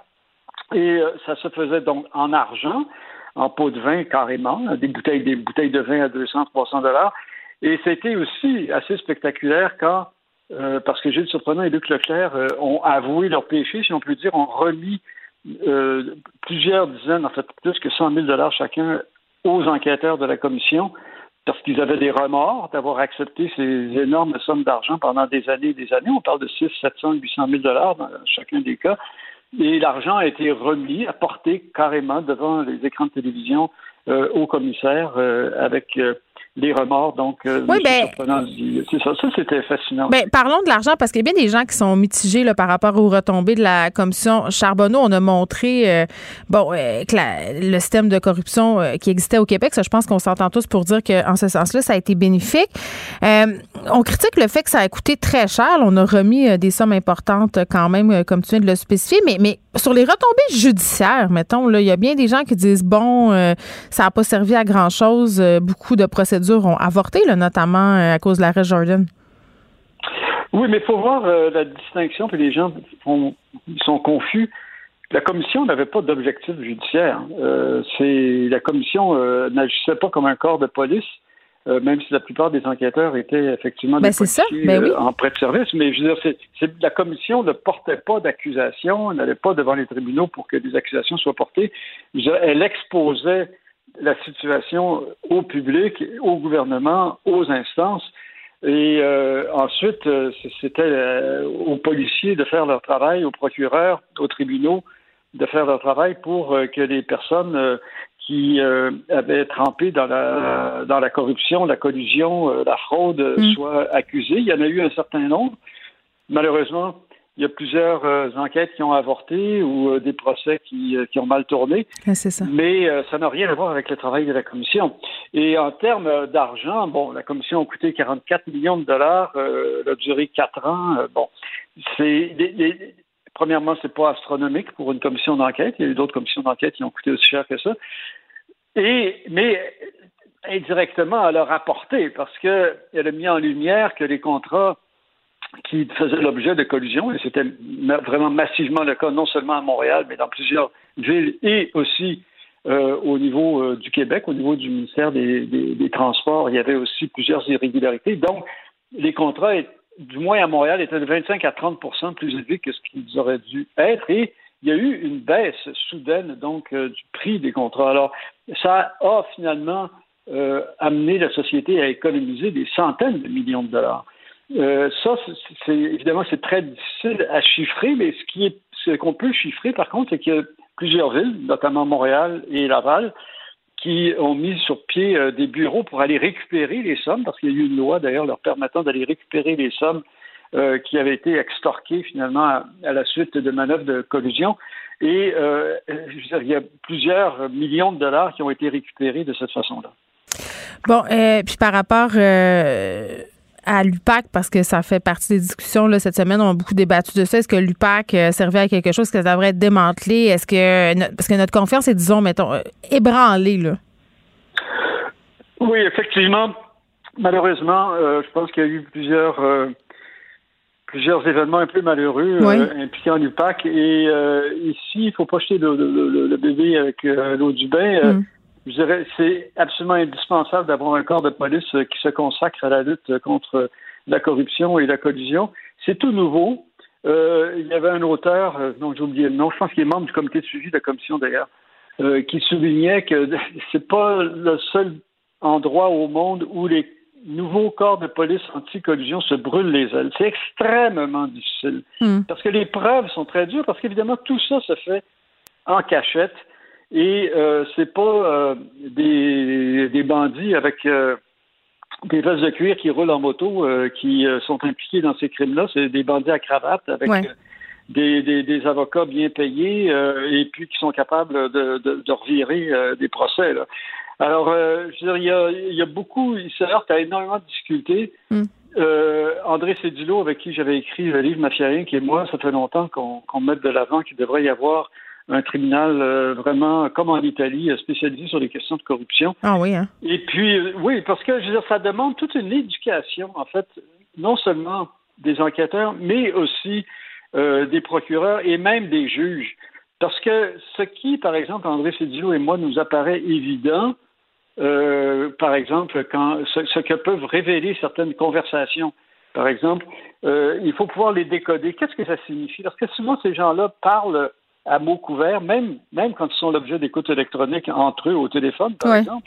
Euh, et euh, il faut pouvoir décortiquer tout ça, ce que ça signifie. Et si les juges, euh, les avocats ne sont pas vraiment bien formés pour comprendre comment fonctionne la collusion et la corruption, malheureusement, les procès font patate. Oui, puis ils s'en font passer euh, euh, des petits. Hey, André, j'avais envie de te poser la question parce que cette semaine, ça me laissait peut-être un peu circonspecte, comme bien des gens, par rapport à la violence là, qui sévit euh, dans les rues de Montréal, dans certains quartiers. La police qui a fait un appel au calme et qui demande à la mafia de calmer le jeu. Ben oui, on sait qu'effectivement, par exemple, quand Vito Rizzuto s'était fait arrêter, Oui. euh, il avait prévenu euh, des policiers. D'ailleurs, certains d'entre eux se sont retrouvés à la commission ensuite, notamment. Euh, euh, Bon, je ne le nommerai pas. Et, et- il, il, euh, il- les avait prévenus que euh, lui parti, et si, euh, si plusieurs dirigeants de la mafia étaient euh, emprisonnés, que euh, ça allait être un peu euh, le Far West à Montréal. On voit ça un peu actuellement avec euh, les gangs de rue qui ont pris énormément d'importance dans la rue. Euh, le problème, c'est à quel point maintenant ces gangs de rue sont vraiment à quel point sont-ils coordonnés par la mafia? Je pense qu'ils fonctionnent pas mal de leur propre zèle à bien des niveaux, en tout cas Ouais. au niveau des règlements de compte, euh, clairement. Et euh, ces gangs-là, bon, effectivement, n'ont pas la, la- la culture de la mafia qui est qui est bien plus profitable finalement pour le crime organisé d'agir avec discrétion que de se tirer des balles, parce que c'est clair que ça amène une répression policière et là on voit qu'il y a un accroissement des budgets des, euh, des forces policières pour lutter contre les gangs de rue. Et je pense qu'à à moyen terme, effectivement, il va y avoir des impacts. Cela dit, Geneviève, je regardais les chiffres sur la violence à Montréal comparé à d'autres villes. Ouais. Euh, c'est très bas. Là, euh, effectivement, on voit, bon, il y, a des- y a des tirs, et etc. N'exagérons rien. Je veux dire, Montréal, euh, c'est pas euh, Chicago dans les années 70, là, euh, ni même New York dans les années euh, 80. Je veux dire, c'est, on est loin de ça. C'est frappant, on en parle, c'est désolant. Il faut mettre ter- un terme à ça. Mais, euh, je veux dire, on n'est pas dans, une- on ne vit pas dans une ville euh, extrêmement violente. Bon. Soyez, soyons clairs. oui. Ça fait une bonne thématique, par contre, pour une campagne électorale. André Noël, merci, qui est journaliste indépendant. On parlait de la commission Charbonneau, euh, André Noël qui travaillait à l'époque comme enquêteur pour la commission. Et bon, je ne sais pas si la corruption est enrayée au Québec. J'aurais tendance à penser que non. La commission Charbonneau a permis de la mettre en lumière et d'attirer l'attention du public sur cette question. Ça, c'est un des points positifs. Euh, je fais un peu de millage peut-être sur euh, peut-être l'honnêteté de nos élus. Là, absolument ce soir, euh, si ça vous intéresse, là, parce qu'on est en pleine campagne municipale. En novembre, on devra aller voter. Si vous vous demandez si vous pouvez faire confiance à vos élus, est-ce que vous savez pour qui vous allez voter? Est-ce que vous êtes convaincu que les candidats euh, qui se présentent sont 100% honnêtes? Euh, Et vraiment un reportage euh, qui va faire du bruit, là, des candidats qui ont déjà été réélus, qui ont eu des condamnations, certains d'entre eux qui ont été sanctionnés par la Commission municipale du Québec, euh, qui n'iront pas au bout de leurs sanctions parce que justement, ils ont été réélus sans opposition. Donc, vous irez voir ça ce soir euh, à GE à compter de 21h. Geneviève Peterson. Brillante et éloquente, elle expose toutes les facettes de l'actualité. Cube Radio. Les rencontres de l'heure. Elsie Lefebvre et Marc-André Leclerc. La rencontre, Lefebvre, Leclerc. Elsie Marc-André, salut. Bonjour. Allô. Bon, c'était hier euh, ce face-à-face entre Valérie Plante, Denis Coderre, Balarama, Holness. Elsie, ce qu'on veut toujours savoir dans ces moments-là, c'est c'est qui le gagnant, c'est qui le perdant. Tum, tum, tum, tum. Il n'y a pas de gagnant. Oh, Il n'y a pas de gagnant. Euh, il y a un perdant, le Holness, mais de toute façon. On euh, s'en doutait. Exactement. là. Donc, lui a vraiment là, montré son incompétence, sa méconnaissance des enjeux municipaux, des processus. Euh, Il nous a dit au début, euh, bon, on est tanné des cônes oranges, qu'est-ce qu'on va faire pour régler ça? On enlève les cônes oranges. Comme si les chantiers allaient disparaître du jour au lendemain. Euh, sur la STM aussi, veut, veut mettre du privé là-dedans, veut rendre la STM gratuite pour tous. Euh, en tout cas, euh, sur le référendum sur la langue française. Bref, euh, il a fait la démonstration qui était pas, à mon sens, à la hauteur. Donc ça, c'est réglé pour lui. Plante Coder, Mais attends, attends, j'ai j'ai une petite question par rapport à la présence de Balarama Holness à cette soirée-là. Est-ce que tu penses que s'il s'était pas mis dans l'eau chaude par rapport à son référendum, puis s'il s'était pas passé tout ce mouvement-là là, dans le parti, on l'aurait invité? Euh, je pense que on l'aurait invité quand même, peut-être, parce que c'est sûr que c'est la troisième voie. Donc, au moment où on l'a invité, il venait de réussir un peu la fusion avec le parti de Marc-Antoine Desjardins. Mais euh, et d'ailleurs, le référendum, ça a comme un peu moussé sa candidature en quelque part. Ça a fait parler de lui, mais finalement, ça l'a un peu discrédité. Bref, c'est vraiment la pensée magique là, de la part de M. Holness. Il était un peu arrogant aussi dans son attitude. Bref, euh, moi, ça m'a pas beaucoup impressionné. Pour ce qui est des deux, euh, bon, les deux euh, principaux concurrents, euh, Plante, Coder, ben c'est sûr que les deux c'est une guerre à finir, une s'apprécient pas, ont des styles totalement différents, euh, des personnalités différentes, une vision un peu différente de la ville. Tu sais, Valérie Plante, bon, fait bon vivre à Montréal, euh, les quartiers, euh, le transport collectif, les transports actifs. Donc, tu une vision un peu joyeuse. Puis Denis Coderre, de son côté, plus sérieux. hier, il a été bon dans le sens où ça fait plusieurs semaines que c'est plus difficile pour lui. Au niveau de l'attitude, il a de la misère à trouver un peu son ton. Là, moi, j'ai retrouvé un Denis Coderre en selle. Donc, ça s'annonce bien pour son équipe. Je pense que son équipe était content de, sa prestation mm. hier. Donc, euh, mener des bonnes attaques face à Madame Plante. Mais Valérie Plante a été bonne aussi. Donc, euh, elle a joué euh, offensif. Là, quand c'est justement la meilleure défensive, c'est l'offensive. Elle a fait ça. donc, c'est intéressant, mais tu sais, beaucoup de, de foires d'empoigne. oui, bien, à un moment, Madame Plante a demandé à Denis Coderre, il était où ces quatre dernières années, et lui de lui répondre du tac au tac qu'il s'occupait de sa santé. Quand même. Ouais, ça, c'était pas, ouais, ça, c'était pas la meilleure, euh, la meilleure réplique de Mme Plante. Non, hein. Elle l'a fait aussi avant le débat, avant, avant de face à face d'hier soir. Elle l'a fait une, fois ou deux, là, durant la campagne, en disant, tu sais, euh, sur tel dossier, euh, moi, M. Coder s'en occupait pas, pas Ah, mais c'est vrai, c'était moi la mairesse. Elle a comme, elle essaie comme de montrer que les quatre dernières années, M. Coder a rien fait, mais c'était pas lui le maire. Là, fait que ça, à un moment donné, il faut voir qu'elle a un mauvais réflexe. Je trouve également, Mme Plante, elle bougeait beaucoup. Hein? Tu veux dire physiquement? oui, physiquement. Là, et, ça avait l'air difficile pour euh, les gens là, à la caméra de, la suivre. Et ça, je trouve que c'est un frein un peu à la communication. Elle bougeait beaucoup sur autour de son podium, était un peu euh, agité. Les deux ont bien performé. Je pense qu'il faut toujours regarder un débat dans, par rapport à c'est quoi les objectifs de chacun. Madame Plante était là pour défendre son bilan. Elle le fait. Euh, Monsieur Coder, lui, c'est un peu de rassurer ses troupes, de monter comme Elsie l'a bien dit, le ton. Je pense qu'il y avait le bon ton. Fait que je donnerais un petit avantage à M. Coder parce qu'il a été capable, euh, mettons, de, je veux dire, entre guillemets, freiner sa chute. Mais euh, mm-hmm. moi, ce qui m'a laissé sur mon appétit pour M. Coder, c'est que autant sur la sécurité et le développement économique, il aurait dû être supérieur à Mme Plante. Sur la sécurité, Mme Plante lui disait, vous n'avez pas de plan. Et M. Coder n'était pas capable de dire, a, B, C, D, E, F. Là, Et là, pour moi, là, ça, c'est une lacune. C'est comme si M. Coder identifie des bons problèmes, mais il n'y a pas le remède. Il n'y a pas la, solution, il n'y a pas de proposition. Puis ils il saillissent tellement ces deux-là, comme un vieux couple, que euh, ben c'est sûr que ça l'a un peu nuit à, l'ensemble du débat. Moi, j'adore la formule du face-à-face parce qu'il n'y a pas d'échappatoire, mm. mais les deux ensemble, ils saillissent tellement que Mané, c'est juste à savoir qui est euh, ben euh, plus que l'autre. Fait que là, Mané, t'as l'électeur de Montréal, puis les gens en dehors de Montréal qui, qui, sont préoccupés par la, métropole, ben là, on est un peu perdant au change. Ben, je trouve pas. En même temps, moi, je trouve que c'est formidable, cette euh, formule-là, parce que personne peut être lisse. Tu sais, à un moment donné, tu ah j'adore la formule. J'adore le face-à-face. Mais eux, ils saillissent tellement qu'à un moment donné, c'était rendu plus une guerre intestine à savoir. Ok, je comprends ce que tu veux dire. Qui est, là. Mais moi, j'aime la formule du face-à-face, puis j'ai préparé des chefs à le faire, puis je trouve que c'est la meilleure façon qu'il n'y a pas d'échappatoire. Pour oui, puis d'avoir la vraie affaire. Moi, c'est ce que j'apprécie euh, de cette formule-là je, vais être clair. Pour la formule, c'est A1. Après ça, eux, comment ils ont interagi par rapport à leurs sentiments, par rapport à l'autre? Là, on aurait pu, mener, il faut passer à autre chose. Il aurait pu gérer euh, mieux. Là, Elsie, il reste 16 jours. Euh, à quoi on peut s'attendre? Bon, ben là, la campagne. OK, rappelons-nous que Valérie Plante a remporté l'élection avec 26 000 voix. Donc, c'est quand même assez peu, c'est environ 5% Montréal, il y a 19 arrondissements. Moi, j'estime qu'il y a 5 arrondissements qui sont dans le camp Coder assuré, 5 arrondissements dans le camp de Madame Plante. Et là, il en reste 9, dont les plus gros. Donc, euh, il y a Hochelaga Maisonneuve, il y a des luttes importantes.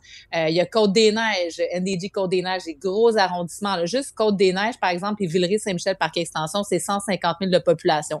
Donc, hier, dans le fond, avec le débat TVA, on sait qu'on s'adressait bon à une frange euh, francophone, peut-être un peu plus âgée. Donc, tu sais, des secteurs de Pointe-aux-Trembles, de Rosemont dans l'Est, dans Huntsic, dans Hochelaga. Donc, euh, ça, là, c'est le vote important à aller chercher. Ces gens-là, ils vont aller voter pour qui? Il y a beaucoup d'indécis encore. Donc, euh, là, ça va être une lutte de distance sur le terrain. Monsieur Coder a un avantage parce que les personnes plus âgées votent pour lui. Madame Plante a un avantage parce qu'elle a une meilleure organisation sur le terrain. Donc là, maintenant, ça va être qui va être capable de faire sortir le vote. Hmm. Puis les indécis, au fil vont, vont basculer de quel côté? Des fois, on dit les indécis, bon, ils veulent la stabilité, donc euh, vont voter pour Madame Plante. Moi, je pense que beaucoup d'indécis vont juste rester à la maison, malheureusement malheureusement, le taux de participation risque de pas être très élevé. Il n'y a pas vraiment Mais c'est déjà dans bas. cette euh, campagne. ben oui, puis c'est déjà bas en temps normal les, les élections municipales. Ce que je trouve par ailleurs déplorable, parce que si un un enjeu où on a réellement de l'impact, un impact quand même qui est immédiat, c'est en politique municipale. Moi, j'aimerais tellement ça que les gens, puis les jeunes en particulier, euh, fassent leur devoir puis y aillent parce que ça, ça a vraiment des effets immédiats. Mais Mhm. bon, on, on verra qu'est-ce qui va se puis il passer. reste deux débats importants. Oui, Il ben, reste t'as raison. débats la semaine prochaine, Radio-Canada en anglais Ouais. et en français. Donc, ça, ça va être aussi là, des moments marquants. Il y a un sondage qui devrait sortir aussi dans les jours qui viennent. Hmm. Grosse semaine qui se termine pour euh, François Legault, Marc-André. Oui, donc M. Legault était, était dans sa cour chez lui, hein, parce qu'au-delà d'être premier ministre aussi, il, est- il est député, donc euh, il était dans l'annoncière du côté du, du comté de, de l'Assomption. Et euh, bon, c'était pas quelque chose qu'on avait entendu parler des derniers jours qui allait faire un peu une mise au point sur la maison des aînés. Donc, on a vu hier, hein, on parlait des, des CPE, des garderies. Euh, là, aujourd'hui, M. Legault est arrivé avec la ministre responsable là, des maisons des aînés, Hmm. euh, des personnes âgées, des prochains aid- aidants, euh, Marguerite Blais, puis ça sonnait un peu comme une espèce de, euh, de plan de sauvetage. Là. On a vu tu sais, le, le sondage léger qui montrait que la cote d'amour entre Madame Marguerite Blais et les Québécois là, était pas à son plus haut. Là. Madame Blais, par son, son passé dans les médias, a déjà été beaucoup plus haut là, à l'époque où elle était ministre du côté des libéraux. Fait que là, ça va l'air un peu un plan de sauvetage pour réannoncer là, les, les projets en cours, puis qu'également en 2022, on va avoir 46 euh, maisons des aînés à travers la, la province. Puis on sait un peu qu'il y a eu plein de euh, d'articles, euh, d'enquêtes par rapport au coût hein, ça allait euh, que ça allait engendrer. Et également, c'était la première fois qu'on entendait M. Legault ce matin sur euh, le redécoupage au fédéral. là. Rapidement, il y a 78 comtés au Québec. Le renouveau redécoupage euh, pan-canadien ferait en sorte qu'avec la proportion le- de la population québécoise, on perdrait un siège au Québec. M. Legault m'a un peu surpris en disant, je, tu sais, ça va être un test pour M. Trudeau, il faut Mhm. que le Québec ait le nombre de sièges par rapport au pourcentage de sa population, mais c'est exactement ce que le redécoupage dit. 77 sur 342, c'est environ 22,5 et le Québec est environ 22,5% de la population canadienne. Moi, personnellement, je pense que la nation québécoise devrait avoir un pourcentage de sièges peut-être plus important même que son pourcentage de population. Fait je pensais, je m'attendais de voir, on a vu M. Blanchette en parler ce matin, mais je m'attendais de voir M. Legault sortir un peu plus fort par rapport à ça. C'est comme si M. Legault achetait l'argument que le Québec, là, euh, notre démographie euh, n'accélère pas au même rythme que les provinces euh, de l'Ouest, par exemple. Oui, ben oui, sur ce point-là, effectivement, là, peut-être qu'il avait mal lu ses notes ou en tout cas qu'ils n'ont pas fait attention. Mais je pense que M. Legault risque de revenir, puis peut-être qu'il va avoir écouté Ah, ton conseil, sûr. Marc-André, parce que c'est sûr que tu sais toute la notion là, des deux peuples fondateurs, puis on l'a vu, le M. Legault, euh, les champs de compétences, c'est important pour lui. Mm. Donc, la place du Québec. Puis pour euh, M. Legault, ben, tu sais, c'est sûr, c'est une grosse semaine. Rappelons-nous, là, il y a eu le discours euh, d'ouverture en début de semaine. Ensuite de ça, la grosse annonce sur les CPE, qui est un, qui est un gros maillon là, de leur mandat. Puis la maison des aînés, ben ouais, tu sais, c'est sûr que pauvre Marguerite, euh, tu sais, qui a été Ouais. aussi euh, malade dans les derniers mois. Bref, tu sais, pense que c'est pas facile, mais bon, elle, elle- elle mène le projet. Puis, tu sais, dans le fond, c'était l'occasion de faire un bilan. Euh, Monsieur Legault va aller à la vie à la mort avec sa maison des aînés. Est-ce que c'est bénéfique pour le Québec? Certainement, on en a besoin. En même temps, les coûts sont ex, sont exorbitants. Là, tu sais, Mm. Le bureau d'enquête avait sorti que c'était jusqu'à un million par chambre. Mais en même temps, construire euh, des édifices publics euh, au goût du jour. Euh, tu sais, on avait eu des grands chantiers là, de, de HLM, là, notamment à Montréal, tu sais, dans le début des années 80. Je pense qu'on était dû pour ça aussi. Donc, euh, je pense que c'est un pas en avant. Mais Mais ça va, ça va traîner ce dossier-là. Là. Tu sais, les, les oppositions vont Je ne sais pas si vous allez. Je sais pas si vous allez être d'accord avec moi, euh, tous les deux, mais moi, je trouve qu'on est, on, on est des gens, puis le- on le voit dans le sondage de Léger, on est dur envers Marguerite Blais, là. Je dis pas Ben oui, a- c'est sûr qu'on est dur Ah. envers Marguerite Blais. C'est comme la cible parfaite. Non, non, non, c'est ça, c'est ça, mais je dis pas qu'elle était ultra parfaite ou c'est comme Non, non, mais c'est une cible Mais parfaite. est-ce que donc les attentes étaient aussi élevées? Moi, je quand la pandémie euh, a décollé, euh, est arrivée, euh, je ne m'attendais pas à ce que Mme Blais allait sauver toutes Mhm. les personnes âgées euh, dans les CHSLD puis qu'elle allait gérer ça. Là. Tu sais, je sais que c'est ce poste-là qu'on a créé, euh, c'était pas les attentes. Fait que je trouve les, c'est comme si les attentes étaient très élevées, puis là, elle a déçu. C'est pour ça qu'on voit ces On sondages. n'avait pas de- tant de de latitude non plus. là. C'est juste que Non, souvent. c'est ça, ce que je pense aussi. Tu sais, c'est comme si nos attentes étaient vraiment, vraiment élevées par rapport à, à sa performance ou comment elle allait pouvoir sauver le réseau des CHSLD dans cette pandémie-là qui, qui était jamais arrivée depuis euh, Belle Lurette. Là. Si t'es pas d'accord? ben, tu sais, je trouve que justement, moi, je trouve que c'est parce que c'est Marguerite Blais qu'on est comme, qu'on y en laisse, euh, on y en laisse passer parce que rappelle-nous attends, qu'elle ministre libérale. Ben oui, oui, mais je comprends. Mais en même temps, c'est une vieille madame, entre guillemets, là, euh, Ben, qui a pas trop l'air en contrôle. ben, Fait- mais je trouve que quand on fait des oui, mais- entrevues avec elle, les gens sont complaisants, mais les gens sont prompts à la critiquer euh, quand, quand elle n'est pas là, là, quand même. Oui, mais ça fait 15 ans qu'il est au cabinet Oui, oui. des ministres. là. C'est quand même pas rien. Là. Tu sais, On peut comprendre que quelqu'un, ça fait un an, deux ans, est encore en train d'apprendre ses dossiers. Ça fait 15 ans qu'elle s'occupe de ce dossier-là. Tu À un moment donné, tu sais. mais bon, tu sais, elle- Ouais, mais ça- elle ouais, possible, mais, moi, ouais, non. reste- là-dessus, là. Non, mais non, mais c'est parce que ça reste que les CHSLD sont dans le, tu sais, sont- dans les cieux, dans les CIS et les cieux, sont dans la grande machine, dans la grande bébite là Mm. du réseau de la santé qu'on se perd des organigrammes. Est-ce qu'on pensait vraiment là que avec ce poste-là, qui est comme un poste, c'est comme un ministre adjoint du ministre de la Santé et des Services sociaux, que cette personne-là allait gérer l'ensemble du dossier, puis que le pouvoir de faire bou- bouger des démocrates. Puis je dis ça, puis c'est Ben, pas Madame Blais ou peu importe t'as autre raison. ministre, je suis pas certain. Tu Ouais, mais on euh, est content de la mettre dans le postes Oh oui, Ouais, mais exactement. On est content de la mettre dans, dans le Kodak. Oui, exactement. oui, là, tu sais, oui. Elle vient se pavaner puis parler des personnes âgées. Mm. Mais après ça, quand c'est le temps de livrer, est-ce qu'il s'est passé grand-chose dans les 15 dernières années? Là, il se Mais passe est-ce qu'elle a le pouvoir chose. de livrer quoi que ce soit? Moi, c'est ça que je questionne. Je m'excuse, là, elle a l'air un peu d'un euh, d'une ministre, justement, qu'on aime présenter. Pas, je ne dirais pas jusqu'à dire marionnette, là, mais vous comprenez ce que je veux dire. Là. Euh, C'est le fun de la sortir, mais quand ça quand ça marche pas, euh, là, ben, elle n'a pas de l'attitude. Ben, c'est Ouais, ça. mais peut-être tu sais, c'est ça est-ce qu'il faut que- arrêter. Peut-être c'est ça qu'il faut arrêter. Ben faut oui. peut-être arrêter de nommer des ministres juste pour OK, là, je dois cocher 52 cases. C'est M. Trudeau est en train de présentement penser à son conseil des ministres, à, trouver des noms là, funny, là, cool pour chaque ministère et chaque ministre. Ou peut-être que quand tu as quelqu'un qui est, qui est responsable, mais qui, qui, qui, qui est redevable, puis qui a vraiment le contrôle Mm. de sa machine. Là. Puis que d'avoir des, des ministres qui sont adjoints de l'adjoint de l'adjoint, puis que après ça sont perdus un peu, puis qu'on arrête de prendre des gens juste pour le symbolique, puis plus pour l'action. Bon, il faut s'arrêter ici. Elsie, Marc-André, on va aller profiter euh, notre beau week-end et on se, on se retrouve pardon, euh, lundi. À À lundi, bye bye. Bye bye. Vous écoutez Geneviève Peterson. Cube Radio. Vendredi, on est avec Luc La Liberté, spécialiste de la politique américaine. Salut, Luc. Oui, salut Geneviève. Bon, j'ai abordé brièvement la question avec Vincent Dessureau hier, un autre passionné de politique américaine, sur Trump qui lance son propre réseau social. Et je lui posais la question, je lui disais, est-ce que tu penses que ça va être un flop comme son fameux blog, là, son site Internet? Écoute, pour ceux qui euh, suivent les activités à la bourse, qui sont des, des amateurs Oui. d'investissement, euh, le titre de, de- de la compagnie qui s'est portée acquéreur, en fait, Trump est, est dans les deux, là. donc la compagnie cotée en bourse qui se porte acquéreur du, euh, du, nouveau euh, du nouveau site de, de- Donald Trump, la- ça, ça monte en flèche la valeur. Donc c'est c'est parti d'une valeur planchée, on en est à près de 100 dollars l'action, c'est un capital de 3,2 milliards.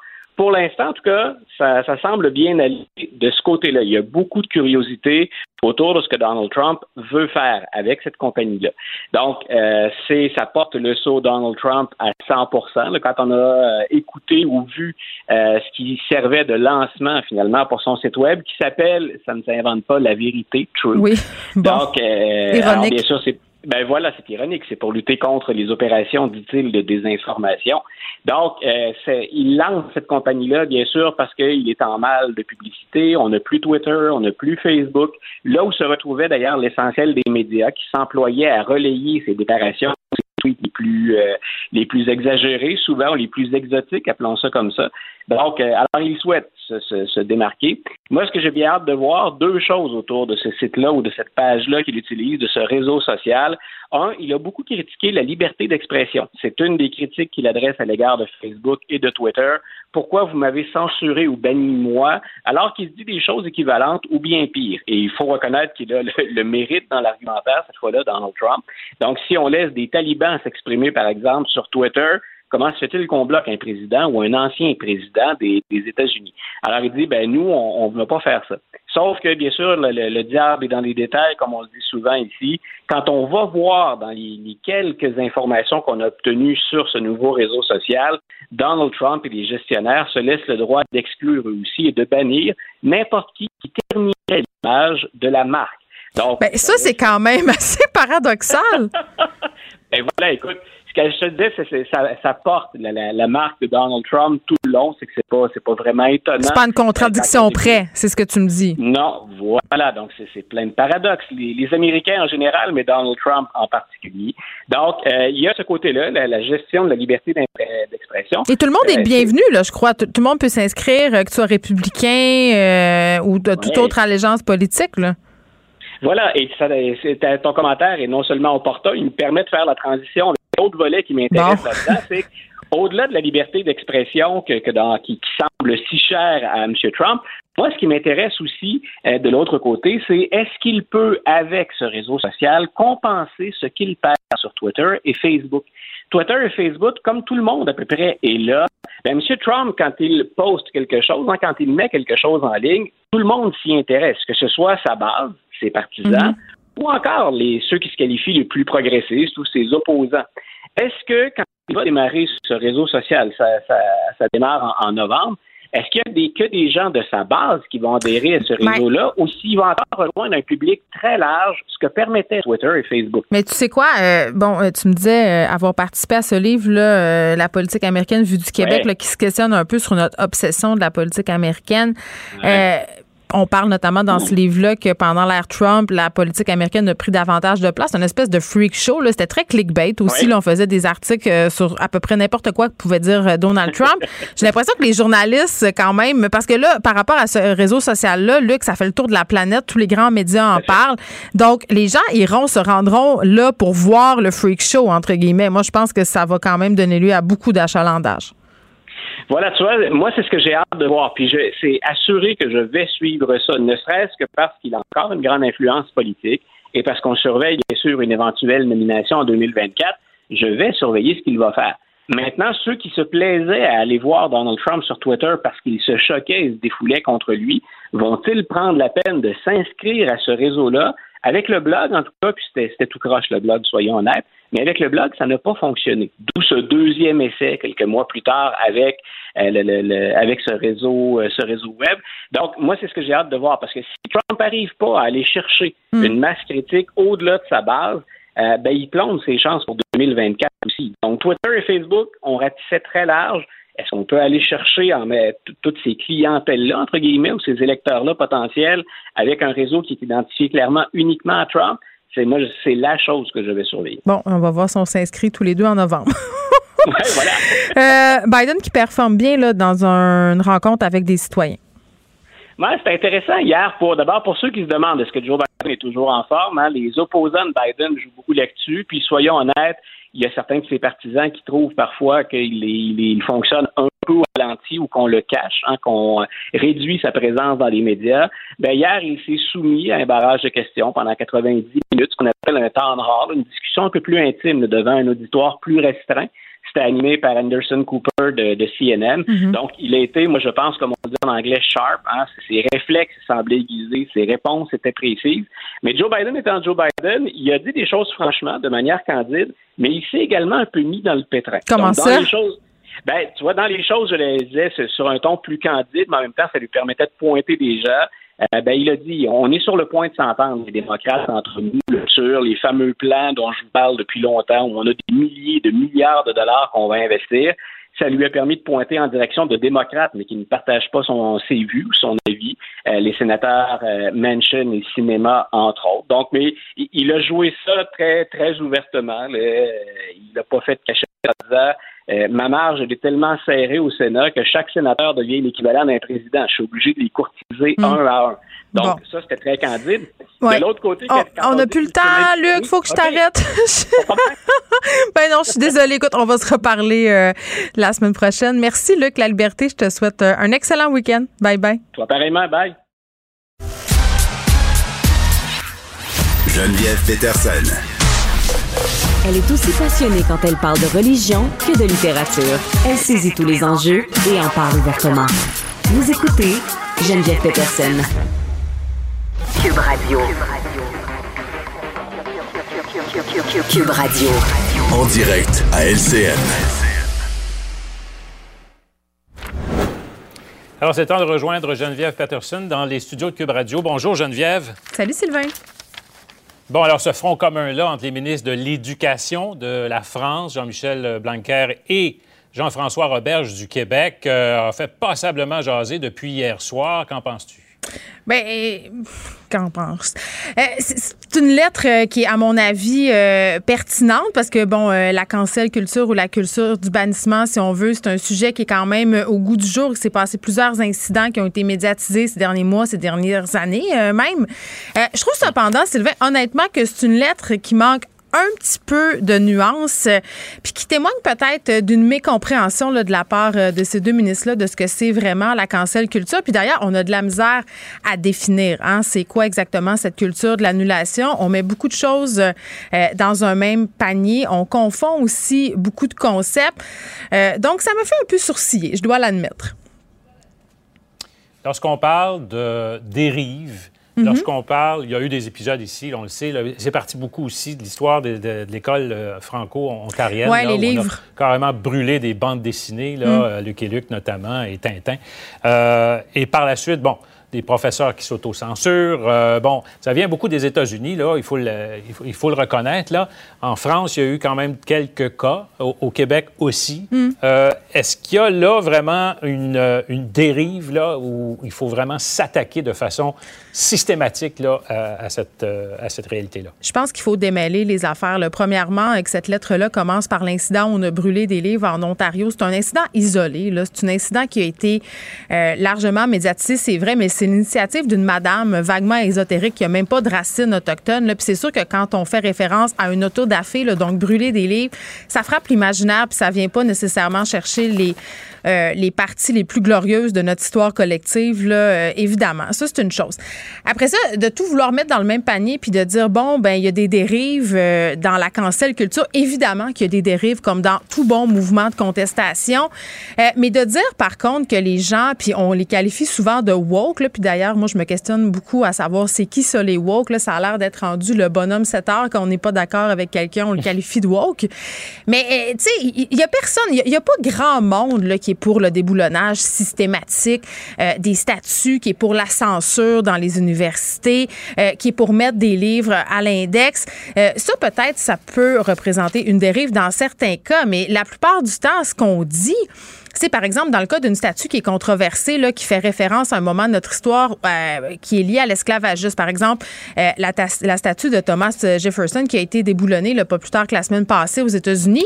Euh, c'est de dire, bon, est-ce que c'est une bonne chose de la déboulonner? Bon, dans ce cas-ci, tout le monde s'entendait pour, te- pour se dire que c'était une bonne chose de le faire, mais mais il y a plusieurs personnes qui disent, ben non, laissons les statues en place, faisons, euh, par exemple, euh, une plaque pour expliquer dans quel contexte historique. Même chose pour les films, même chose pour les livres. Là, je sais pas si tu te rappelles, à un moment donné, on a décidé d'enlever la petite vie euh, à Radio-Canada parce que, bon, il y avait Oui. des personnages euh, un peu caricaturales. Après ça, on est, on est revenu, euh, puis on a dit, ben non, puis là, on, on met des petites mises en contexte. Ça, c'est une bonne chose, mais ce que je trouve paradoxal dans cette lettre-là, qui est co-signée par les deux ministres, c'est qu'on appelle les gens à l'ouverture, on appelle les gens justement à s'ouvrir aux idées qui sont différentes des autres, euh, des leurs peut-être même, qui, vient conf- qui viennent confronter aussi l'ordre établi, certaines affaires qu'on prenait pour acquis.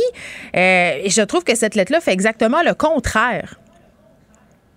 Oui, et il y a aussi, ce- en quelque sorte, l'idée que des groupes de citoyens, euh, des extrêmes, par exemple, décident de prendre en main là, le déboulonnage, par exemple, d'une statue, Ouais. euh, sans discussion. euh, Il y, a- il y a tout cet aspect-là aussi sur les réseaux sociaux. C'est Ouais. vraiment implacable aussi. Il y a des procès, il y a des gens qui s'autocensurent à cause. de- Il y a des personnes qui sont carrément annulées, le cancel. Et, et- et d'ailleurs, tu as fait un- un- un- un- un- là-dessus un, un- un document, le tribunal populaire. On va en écouter tout de suite un extrait. À quoi ça sert de canceller quelqu'un, puis à qui ça sert, puis qu'est-ce qui reste après? Tout ce qui est vendu, tout ce qui est promu peut être cancellé. Malheureusement, très souvent, les médias traditionnels n'aident pas dans tout ça. Alors, médias traditionnels, médias sociaux, qui est coupable? Ben, en fait, ce que j'ai envie de dire, puis j'en ai pas de réponse là, à qui est coupable ou pas, mais j'ai envie de dire, parce que la question que pose ce film-là, c'est est-ce que, est-ce que ça sert à quelque chose, la, la cancel culture? Est-ce que ça répare euh, quelque chose? Et qu'est-ce qui reste ensuite? Et, vraiment, c'est une question légitime. Regardons seulement ce qui se passe sur les médias sociaux. C'est une espèce de loupe grossissante. À un moment donné, on prend des décisions par rapport, euh, que ce soit, euh, bon, une pièce de théâtre ou peu importe. Il y a des institutions qui prennent des décisions par rapport à ce qui se dit sur les médias sociaux. Euh, puis quand on regarde le nombre de personnes qui ont formulé de réelles plaintes, on se rend compte que c'est pas nécessairement un si grand nombre que ça. Euh, bon, euh, de personnes qui ont demandé des choses. Sauf que il faut pas balayer tout ça du revers de la main. Moi, j'ai un malaise de dire ah la, la cancel culture c'est mal, ça sert à rien. Peut-être que la façon dont elle se manifeste aujourd'hui puis les dérives sur les médias sociaux, c'est ce qu'il faudrait questionner. Mais il y a des cas où la cancel culture, elle est légitime quand des personnes ont des comportements problématiques à répétition, Sylvain, pas une erreur une fois, là, souvent, à répétition, ça revient tout le temps, ou quand des personnes ont commis des gestes impardonnables, tu sais, ces temps on est dans une controverse, là, entourant euh, Wajdi Wawad et Bertrand Cantat, là, qui a été reconnu coupable du meurtre de sa conjointe Marie Trintignant à l'époque. Euh, on décide de ramener cette personne-là pour euh, faire la musique d'une pièce en France. Euh, clairement, ça ne passe pas. Dans, ces, dans ce genre de contexte-là, je pense que le tribunal populaire, ou peut-être même pas le tribunal populaire, l'annulation est peut-être légitime, mais c'est clair qu'il faut être sur nos gardes. Euh, et tout le monde se campe dans leur camp. Moi, je cherche un, es- un espèce d'espace où on pourrait peut-être rétablir le dialogue. Et c'est ce que peut-être cette lettre-là tente de faire maladroitement dans quelques passages. Ouais, puis ça peut pas, ça empêche pas nécessairement des groupes minoritaires ou des groupes qui se sentent ostracisés d'aller sur la place publique aussi et de Ben, le faire valoir. C'est pour ça que ça Euh, existe. euh, mais c'est pour ça que ça existe, Ouais. ces mouvements-là sur les médias sociaux. C'est parce que euh, il y a certaines minorités qui n'en ont pas de pouvoir de discours, qui n'ont pas moins de place dans les médias, qui n'ont pas de micro, qui n'ont pas euh, de chronique dans les journaux. Donc, il faut se questionner pourquoi ça existe, ce phénomène-là, pour pouvoir le gérer mieux. Geneviève, merci. Merci. Ne vous laissez pas berner par ces prises de position saisissantes. Geneviève Peterson est aussi une grande sensible. Vous écoutez Geneviève Peterson. On est avec Gabrielle Caron, qui est auteure et animatrice du balado J'ai fait un humain, qui nous accompagne chaque jour ici à cette émission. Gab, salut! Salut! Bon, c'est vendredi, puis euh, je trouve que le sujet tombe à point. On a envie de rêver un peu. Tu nous parles euh, de Condé Nast Traveler qui partage ses coups de cœur de voyage pour 2021. Ça tombe bien, le gouvernement vient d'enlever la mention que c'est déconseillé de voyager à l'étranger. On va avoir un passeport vaccinal national euh, qui va nous permettre de sortir du pays, donc ça tombe à point. Ben voilà, fait que je me suis dit pourquoi ne pas vous faire rêver un peu, en plus avec la grisaille qui s'en vient. Ah oui. trouve que ça fait toujours du bien de voir euh, des endroits où il fait beau et chaud. Donc tu l'as dit, c'est le Condé Nast Traveler avec ce qu'ils appellent le Reader's Choice Award, où ils décernent là, plein de prix. Ils font euh, des tops par sous-catégorie. On parle d'une dizaine de catégories et de sous-catégories. Et là, là, il y a de tout. Meilleure ville, meilleure compagnie pour louer une voiture, meilleur train, meilleur hôtel, meilleur pays, meilleure ville, meilleur spa, meilleur aéroport, meilleure compagnie aérienne. Et le tout est séparé en pays et en continent. Donc, il y a énormément de stock. Bon, mais qu'est-ce qu'on retrouve? Euh, c'est quoi les meilleurs endroits où aller? Parce que je, je suppose qu'il y a bien des gens en ce moment qui sont en train de se magasiner des destinations de voyage. Les gens ont hâte.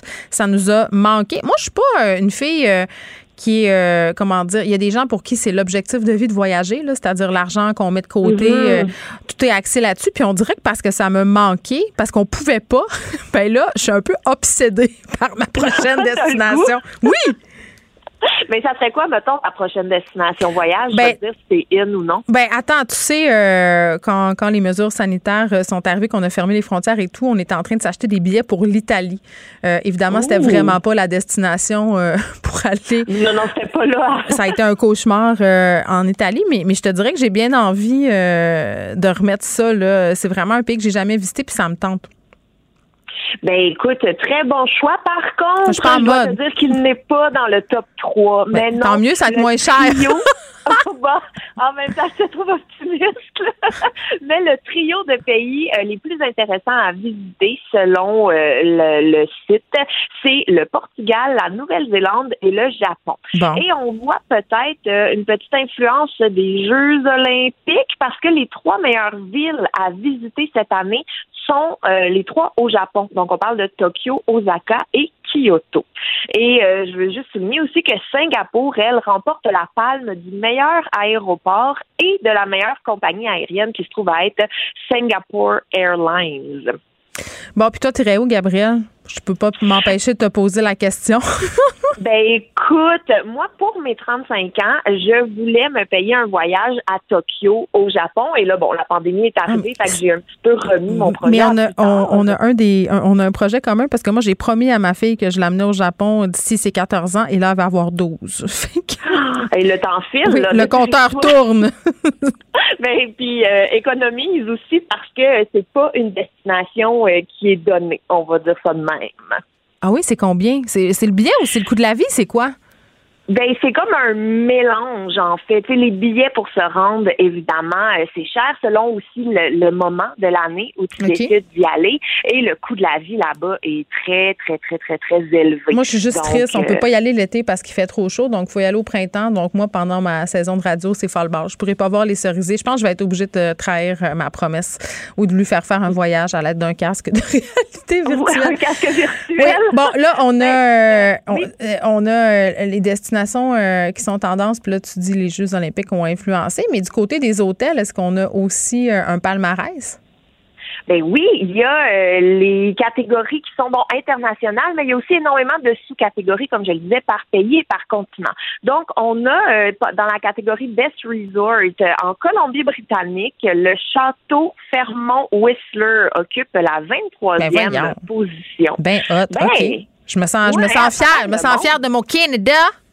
Ben écoute, ça donne le goût euh, d'aller dans les rocheuses. Là. Et au Québec aussi, il y a plusieurs, plusieurs euh, hôtels québécois qui se retrouvent dans le top 10 de la catégorie euh, nationale. Donc dans la catégorie Canada, ben il y a plusieurs hôtels du Québec qui sont dans le top 10. Je pense entre autres à l'hôtel 71, au Château Frontenac, à, euh, au Germain, à l'hôtel Go et le Sofitel Golden Mile à Montréal. Donc il y en a vraiment beaucoup.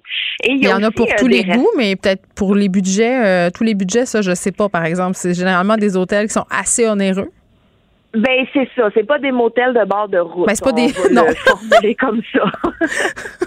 Mais bon, hein, on s'est privé tellement longtemps. Puis, je- en tout cas, je pense que les hôtels euh, québécois en ont souffert de la pandémie. Mais je pose la question peut-être naïvement, mais est-ce que les gens vont avoir autant envie de voyager au Québec puis au Canada maintenant qu'on peut sortir, selon toi?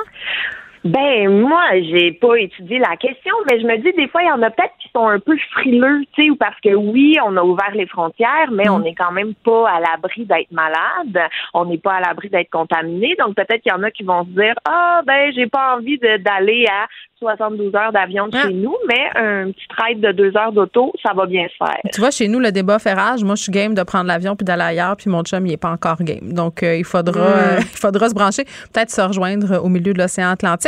Il y a des restaurants aussi, euh, Gab, dans ce palmarès-là.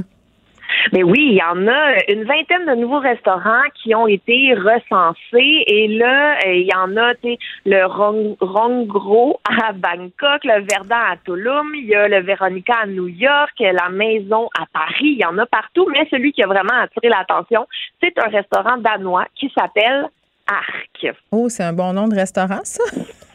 Ça donne le goût d'y aller. non, pas vraiment, mais j'imagine que si c'est sur cette liste-là, c'est parce que c'est pas arc euh, quand on se pointe là-bas. Donc, euh, des bien, des bien belles destinations euh, dans le palmarès euh, de Condé Nast Traveler, si vous voulez vous inspirer. Puis c'est drôle, hein, pendant la pandémie, à un moment donné, quand on était tous au bout du rouleau, on- je remarquais qu'il y avait des posts beaucoup là, sur ça va être quoi votre prochaine destination? Puis souvent, c'était le genre des 400, des Mm. 500 commentaires. Donc, on voit que les gens ont un certain appétit. Euh, ils ont le cabin fever, mais québécois. Brièvement, on va aborder la question, une question scientifique. C'est rare qu'on fait des sujets euh, scientifiques ensemble, euh, Gabriel, mais là, on a réussi une, transpo- une transplantation inusitée, un rein de porc euh, sur un humain. Ben oui, moi je trouvais ça tellement fascinant. Moi, je trouve ça dégueu. ben, regarde. Il y a des scientifiques américains, en fait, qui ont réussi à faire fonctionner sur un humain un rein de porc qui a été préalablement génétiquement modifié. Fait que ça, ça a permis, dans le fond, à l'organe de ne pas être rejeté par l'organisme humain. Et ça donne un espoir incroyable à beaucoup de gens qui sont en attente d'une euh, transplantation.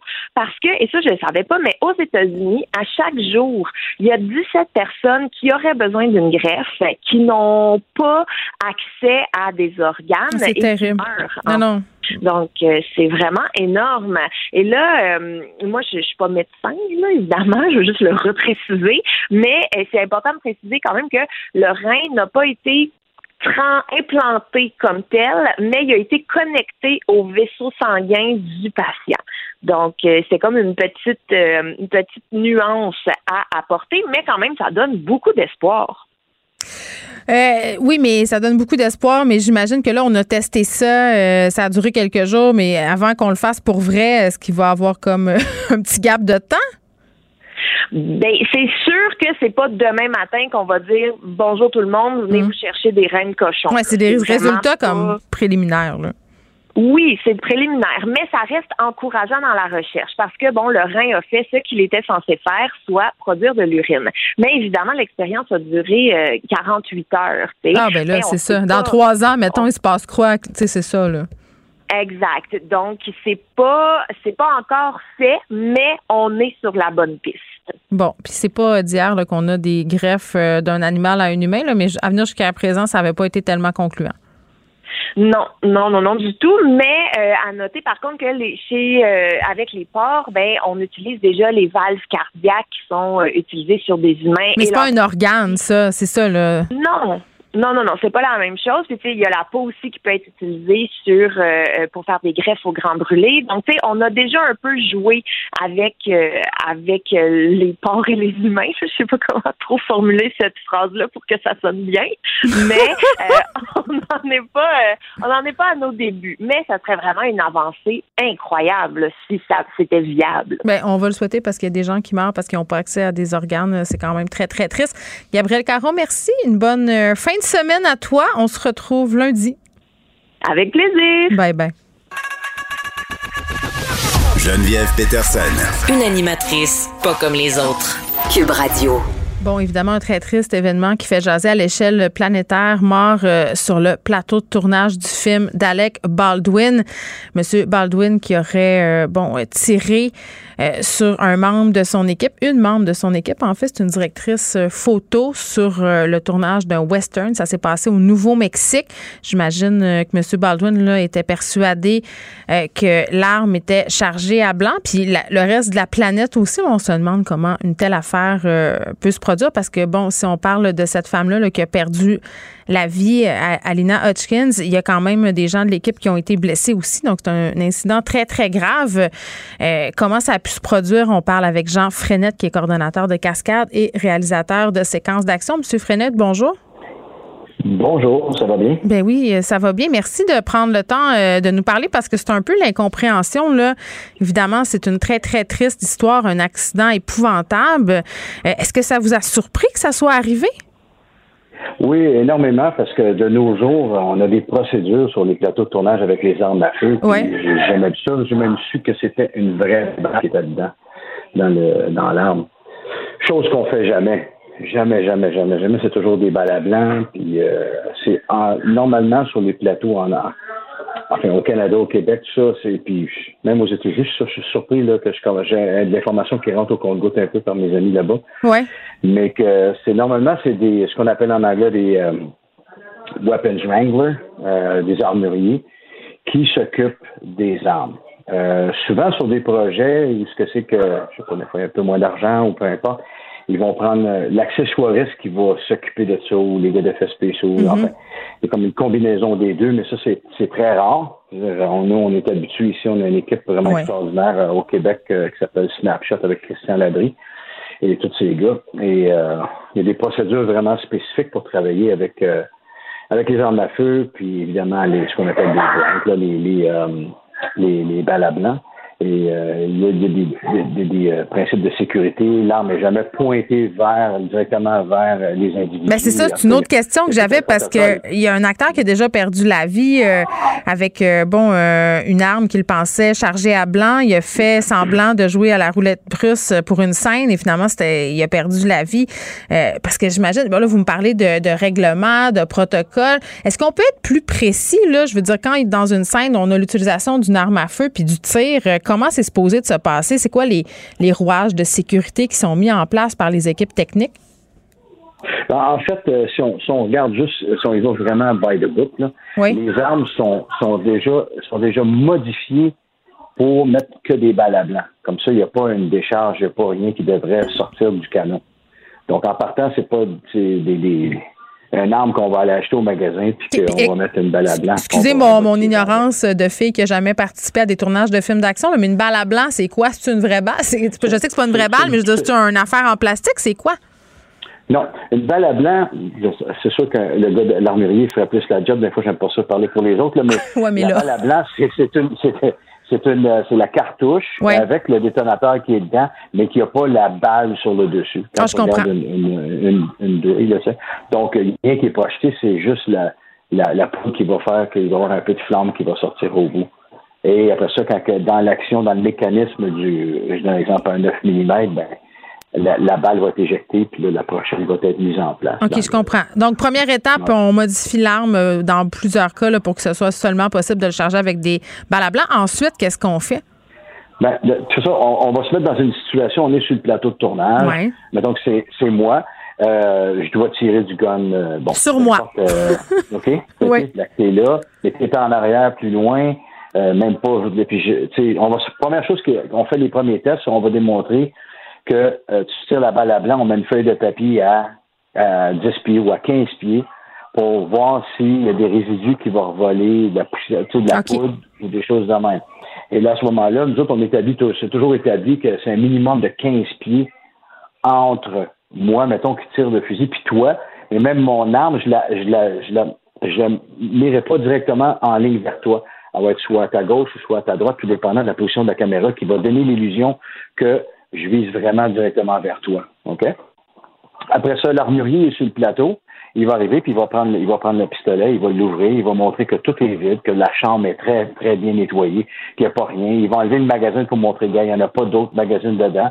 Tu vas tirer une balle, on va la mettre là, puis c'est une balle à blanc, tu peux la regarder. Donc, tout est vérifié live devant toi, devant tout le monde sur le plateau. Et là, clairement. Mais oui, OK. Puis là, quand on regarde ce qui s'est passé aux États-Unis du côté du tournage de M. Baldwin, c'est western visiblement, euh, puis on, ne sait rien, là, mais je veux dire, si on se fie à ce que vous venez de me dire, euh, des étapes euh, sont manquantes, là? Ça, c'est clair, parce que, je veux dire, en quelque part, si on a donné l'arme, mettons, à Alec, puis on a dit, OK, tu peux tirer avec ça, en sachant que c'est une vraie douille qui est dedans en plus. L'arme, elle n'a pas été modifiée justement pour, tirer à blanc pour que ça soit juste de la poudre, puis avec, euh, avec une flamme qui va sortir au bout du canon, parce que c'est tout le temps ça qu'on recherche à la caméra, en fait, cet effet-là visuel. Oui. Qui, euh, en parenthèse, qu'on fait facilement maintenant euh, juste par ordinateur. Ben c'est ça, donc pourquoi continuer on parler juste de ça. Oui. exactement. Mais je vais juste faire un parallèle par rapport à ça. Puis on retourne en arrière les années 90 quand que Brandon Lee est décédé sur le set de, Crow. Euh, il est arrivé la même chose. C'est que. C'est vrai. Et ça, c'était en Caroline du Nord.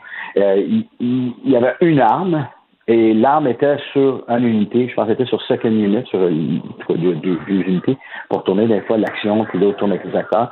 Donc la, la, la carabine, le 12 coupé qui devait tourner avec, était sur l'autre unité. Ils ont tourné une shot, puis ils ont tourné avec euh, personne en avant, rien, avec tiré une vraie, des vraies douilles dedans pour avoir vraiment l'effet sur une caméra qui est placé de côté, puis qui voyait le canon, puis tu voyais vraiment tous les trucs sortir au ralenti, vraiment du slow mm. motion.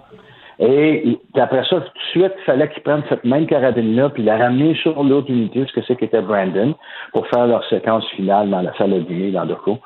Et euh, ils n'ont pas nettoyé la chambre, ils ont remis un, un autre douille à blanc, mais il restait des, des morceaux de la, de la vraie douille, si vous voulez. Puis là, quand ils ont tiré, mais c'est ce qui a sorti après. C'est ce qui a tué Brandon. c'est épouvantable. Ben oui, puis je me mets à la place. Je me mets à la place de la personne qui a tiré euh, Alec Baldwin dans, dans, la situation qui nous occupe aujourd'hui. On le voit d'ailleurs sur des images. C'est la consternation. Euh, J'imagine vraiment euh, qu'il va vouloir savoir ce qui s'est passé. J'imagine aussi que sur ce type de tournage-là, le tournage américain habituellement, c'est très gros budget. C'est sûr qu'il y avait un armurier. Euh, bon, on, ça reste à, à, valider, mais quand même, je suis interpellée par un truc que vous venez me dire, euh, M. Frenette, c'est qu'on est capable de recréer tous ces effets-là par ordinateur. Donc, pourquoi on continue à amener des armes sur les plateaux de tournage? Ben, je pense que beaucoup de monde, c'est des écoles différentes. Il y, a, beaucoup de réalisateurs qui veulent avoir ce feeling-là euh, de, de, coup de feu qui fait que les acteurs réagissent par rapport à ça aussi. Tu comprends? Oui, je comprends. Euh, chose que tu n'as pas, mettons, quand il y a, des, il y a des euh, d'autres types de guns qui existent maintenant qu'on peut tourner avec. Moi, j'ai tourné avec Guillermo del Toro. C'est mon ami qui a fait tous les John Wick. Et Chad n'a fait aucune, aucune balle à blanc. Tout était fait par ordinateur. Puis, son, puis son, le rendu est quand même intéressant à la caméra, là, c'est ce que je ouais. comprends? Ah oui. Oui, absolument. Puis, puis c'est vrai que Guillermo del Toro, c'était pareil. Guillermo, il dit, je veux pas perdre de temps à mettre des balles à blanc, puis des, des explosifs, des c'est ça, je peux faire ça en post-production. Fait que moi, euh, tout ce que j'ai besoin, c'est que l'arme puisse faire son action de, d'éjection, etc. Mm. Et donc, ça, ça existe, ce qu'on appelle les solid plugs, qui fait que tu tires, il n'y a pas d'explosion, il n'y a pas de rien de ça. Mm. Mais par contre, l'action de la chambre se fait et la balle est éjectée. Mm. Donc, tu as toute l'action du, du pistolet, si tu veux, mais sans avoir l'explosion. L'explosion euh, au bout du canon, mais ça, c'est rajouté par ordinateur. Ouais. Et donc, ça, c'est beaucoup plus safe, puis tu peux mettre à ce moment-là le gun, l'accoter sur la poitrine de quelqu'un, puis tirer, puis il n'y a rien qui va arriver. Bon, donc, ça te permet de faire plus. Tu comprends? Oui, je comprends. Alors, euh, je comprends très bien. Donc, évidemment, euh, c'est un accident qui aurait pu être évité. Euh, pourquoi mm -hmm. aussi il y avait une vraie balle euh, dans cette arme-là? Là, ça fait la une de plusieurs journaux. C'est pas une information qui est confirmée béton, là, mais si c'est le cas, évidemment, il va falloir comprendre euh, qu'est-ce qui s'est passé. Jean Frenette, merci beaucoup, qui est coordonnateur de cascade et réalisateur de séquences d'action. On essaie de comprendre qu'est-ce qui a bien pu se passer dans ce tragique incident. Là, Alec Baldwin qui a tué euh, visiblement par accident sa directrice photo a blessé aussi des membres de son équipe en tirant euh, avec une arme euh, qui était, euh, bon, supposée être chargée à blanc, bien évidemment, mais qui ne l'était pas. Joignez-vous à la discussion. Appelez ou textez le 187 Cube Radio 1877 827 2346. Hello. Culture et société.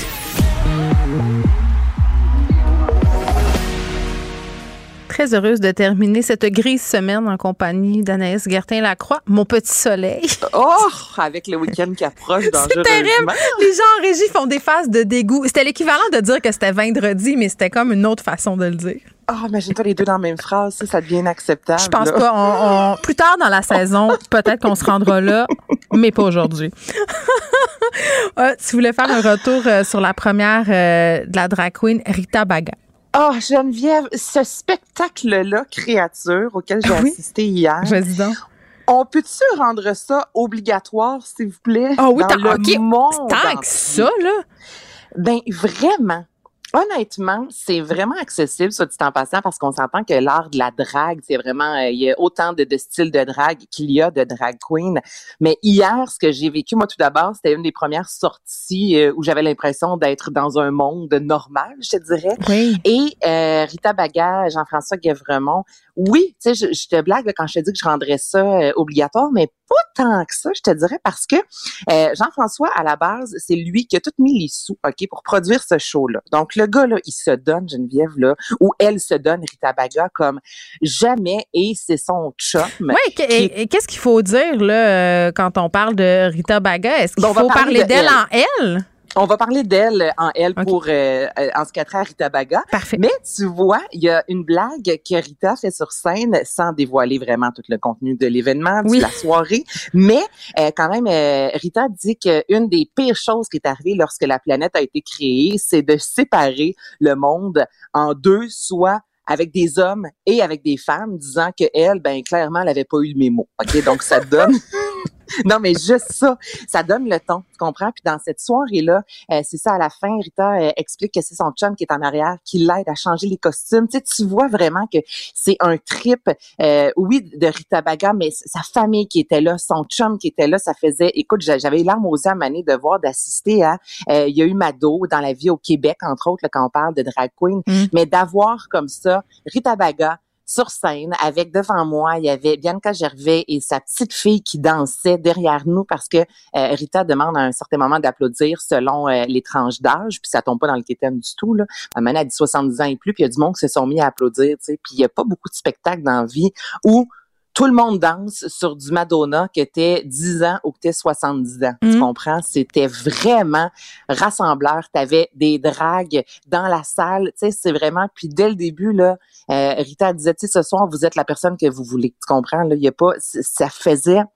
Ça a vraiment, mais vraiment fait du bien. Puis la façon que Rita est sur scène, c'est que on est dans l'ordre chronologique. Donc elle commence, exemple, dans les années 50, Rita qui chante. On est vraiment dans l'ordre de la drague. Là, tu sais, faut être mort par en dedans, Geneviève, pour pas avoir de fun. Tu comprends là c'était vraiment. Mais tu me, donnes vrai, tu me donnes vraiment le goût de le voir, mais, mais je te le dis, c'est vraiment là. Puis attends, ben, je veux juste vraiment pas oublier ça.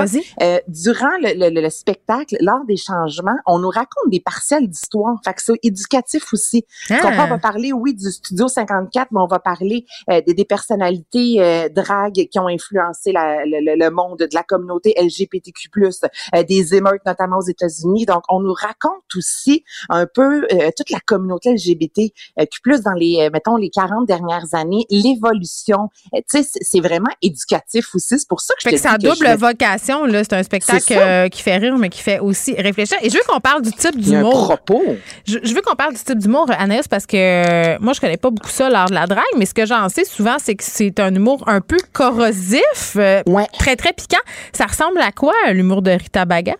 Mais là, Rita Baga, euh, avec le spectacle Créature, il y a de l'humour, mais pas tant que ça. On n'est pas dans le stand-up. On n'est pas...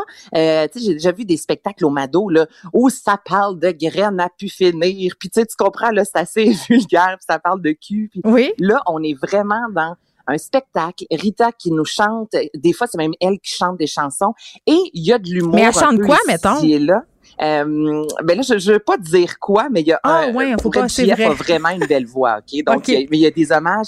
Autant on va avoir du Adele qu'on va avoir les années 50, autant qu'on va avoir du disco. Il y a vraiment de tout. Il y a pas de Nirvana pour toi, je te dis. J'ai espéré pour moi aussi. Mais ça aurait été spécial. Ben, je sais pas si c'est. Ouais, ben, tu sais, c'est plate à chanter. Mettons tu veux triper avec ta voix, là, euh, euh, comme As You Are, c'est moyen.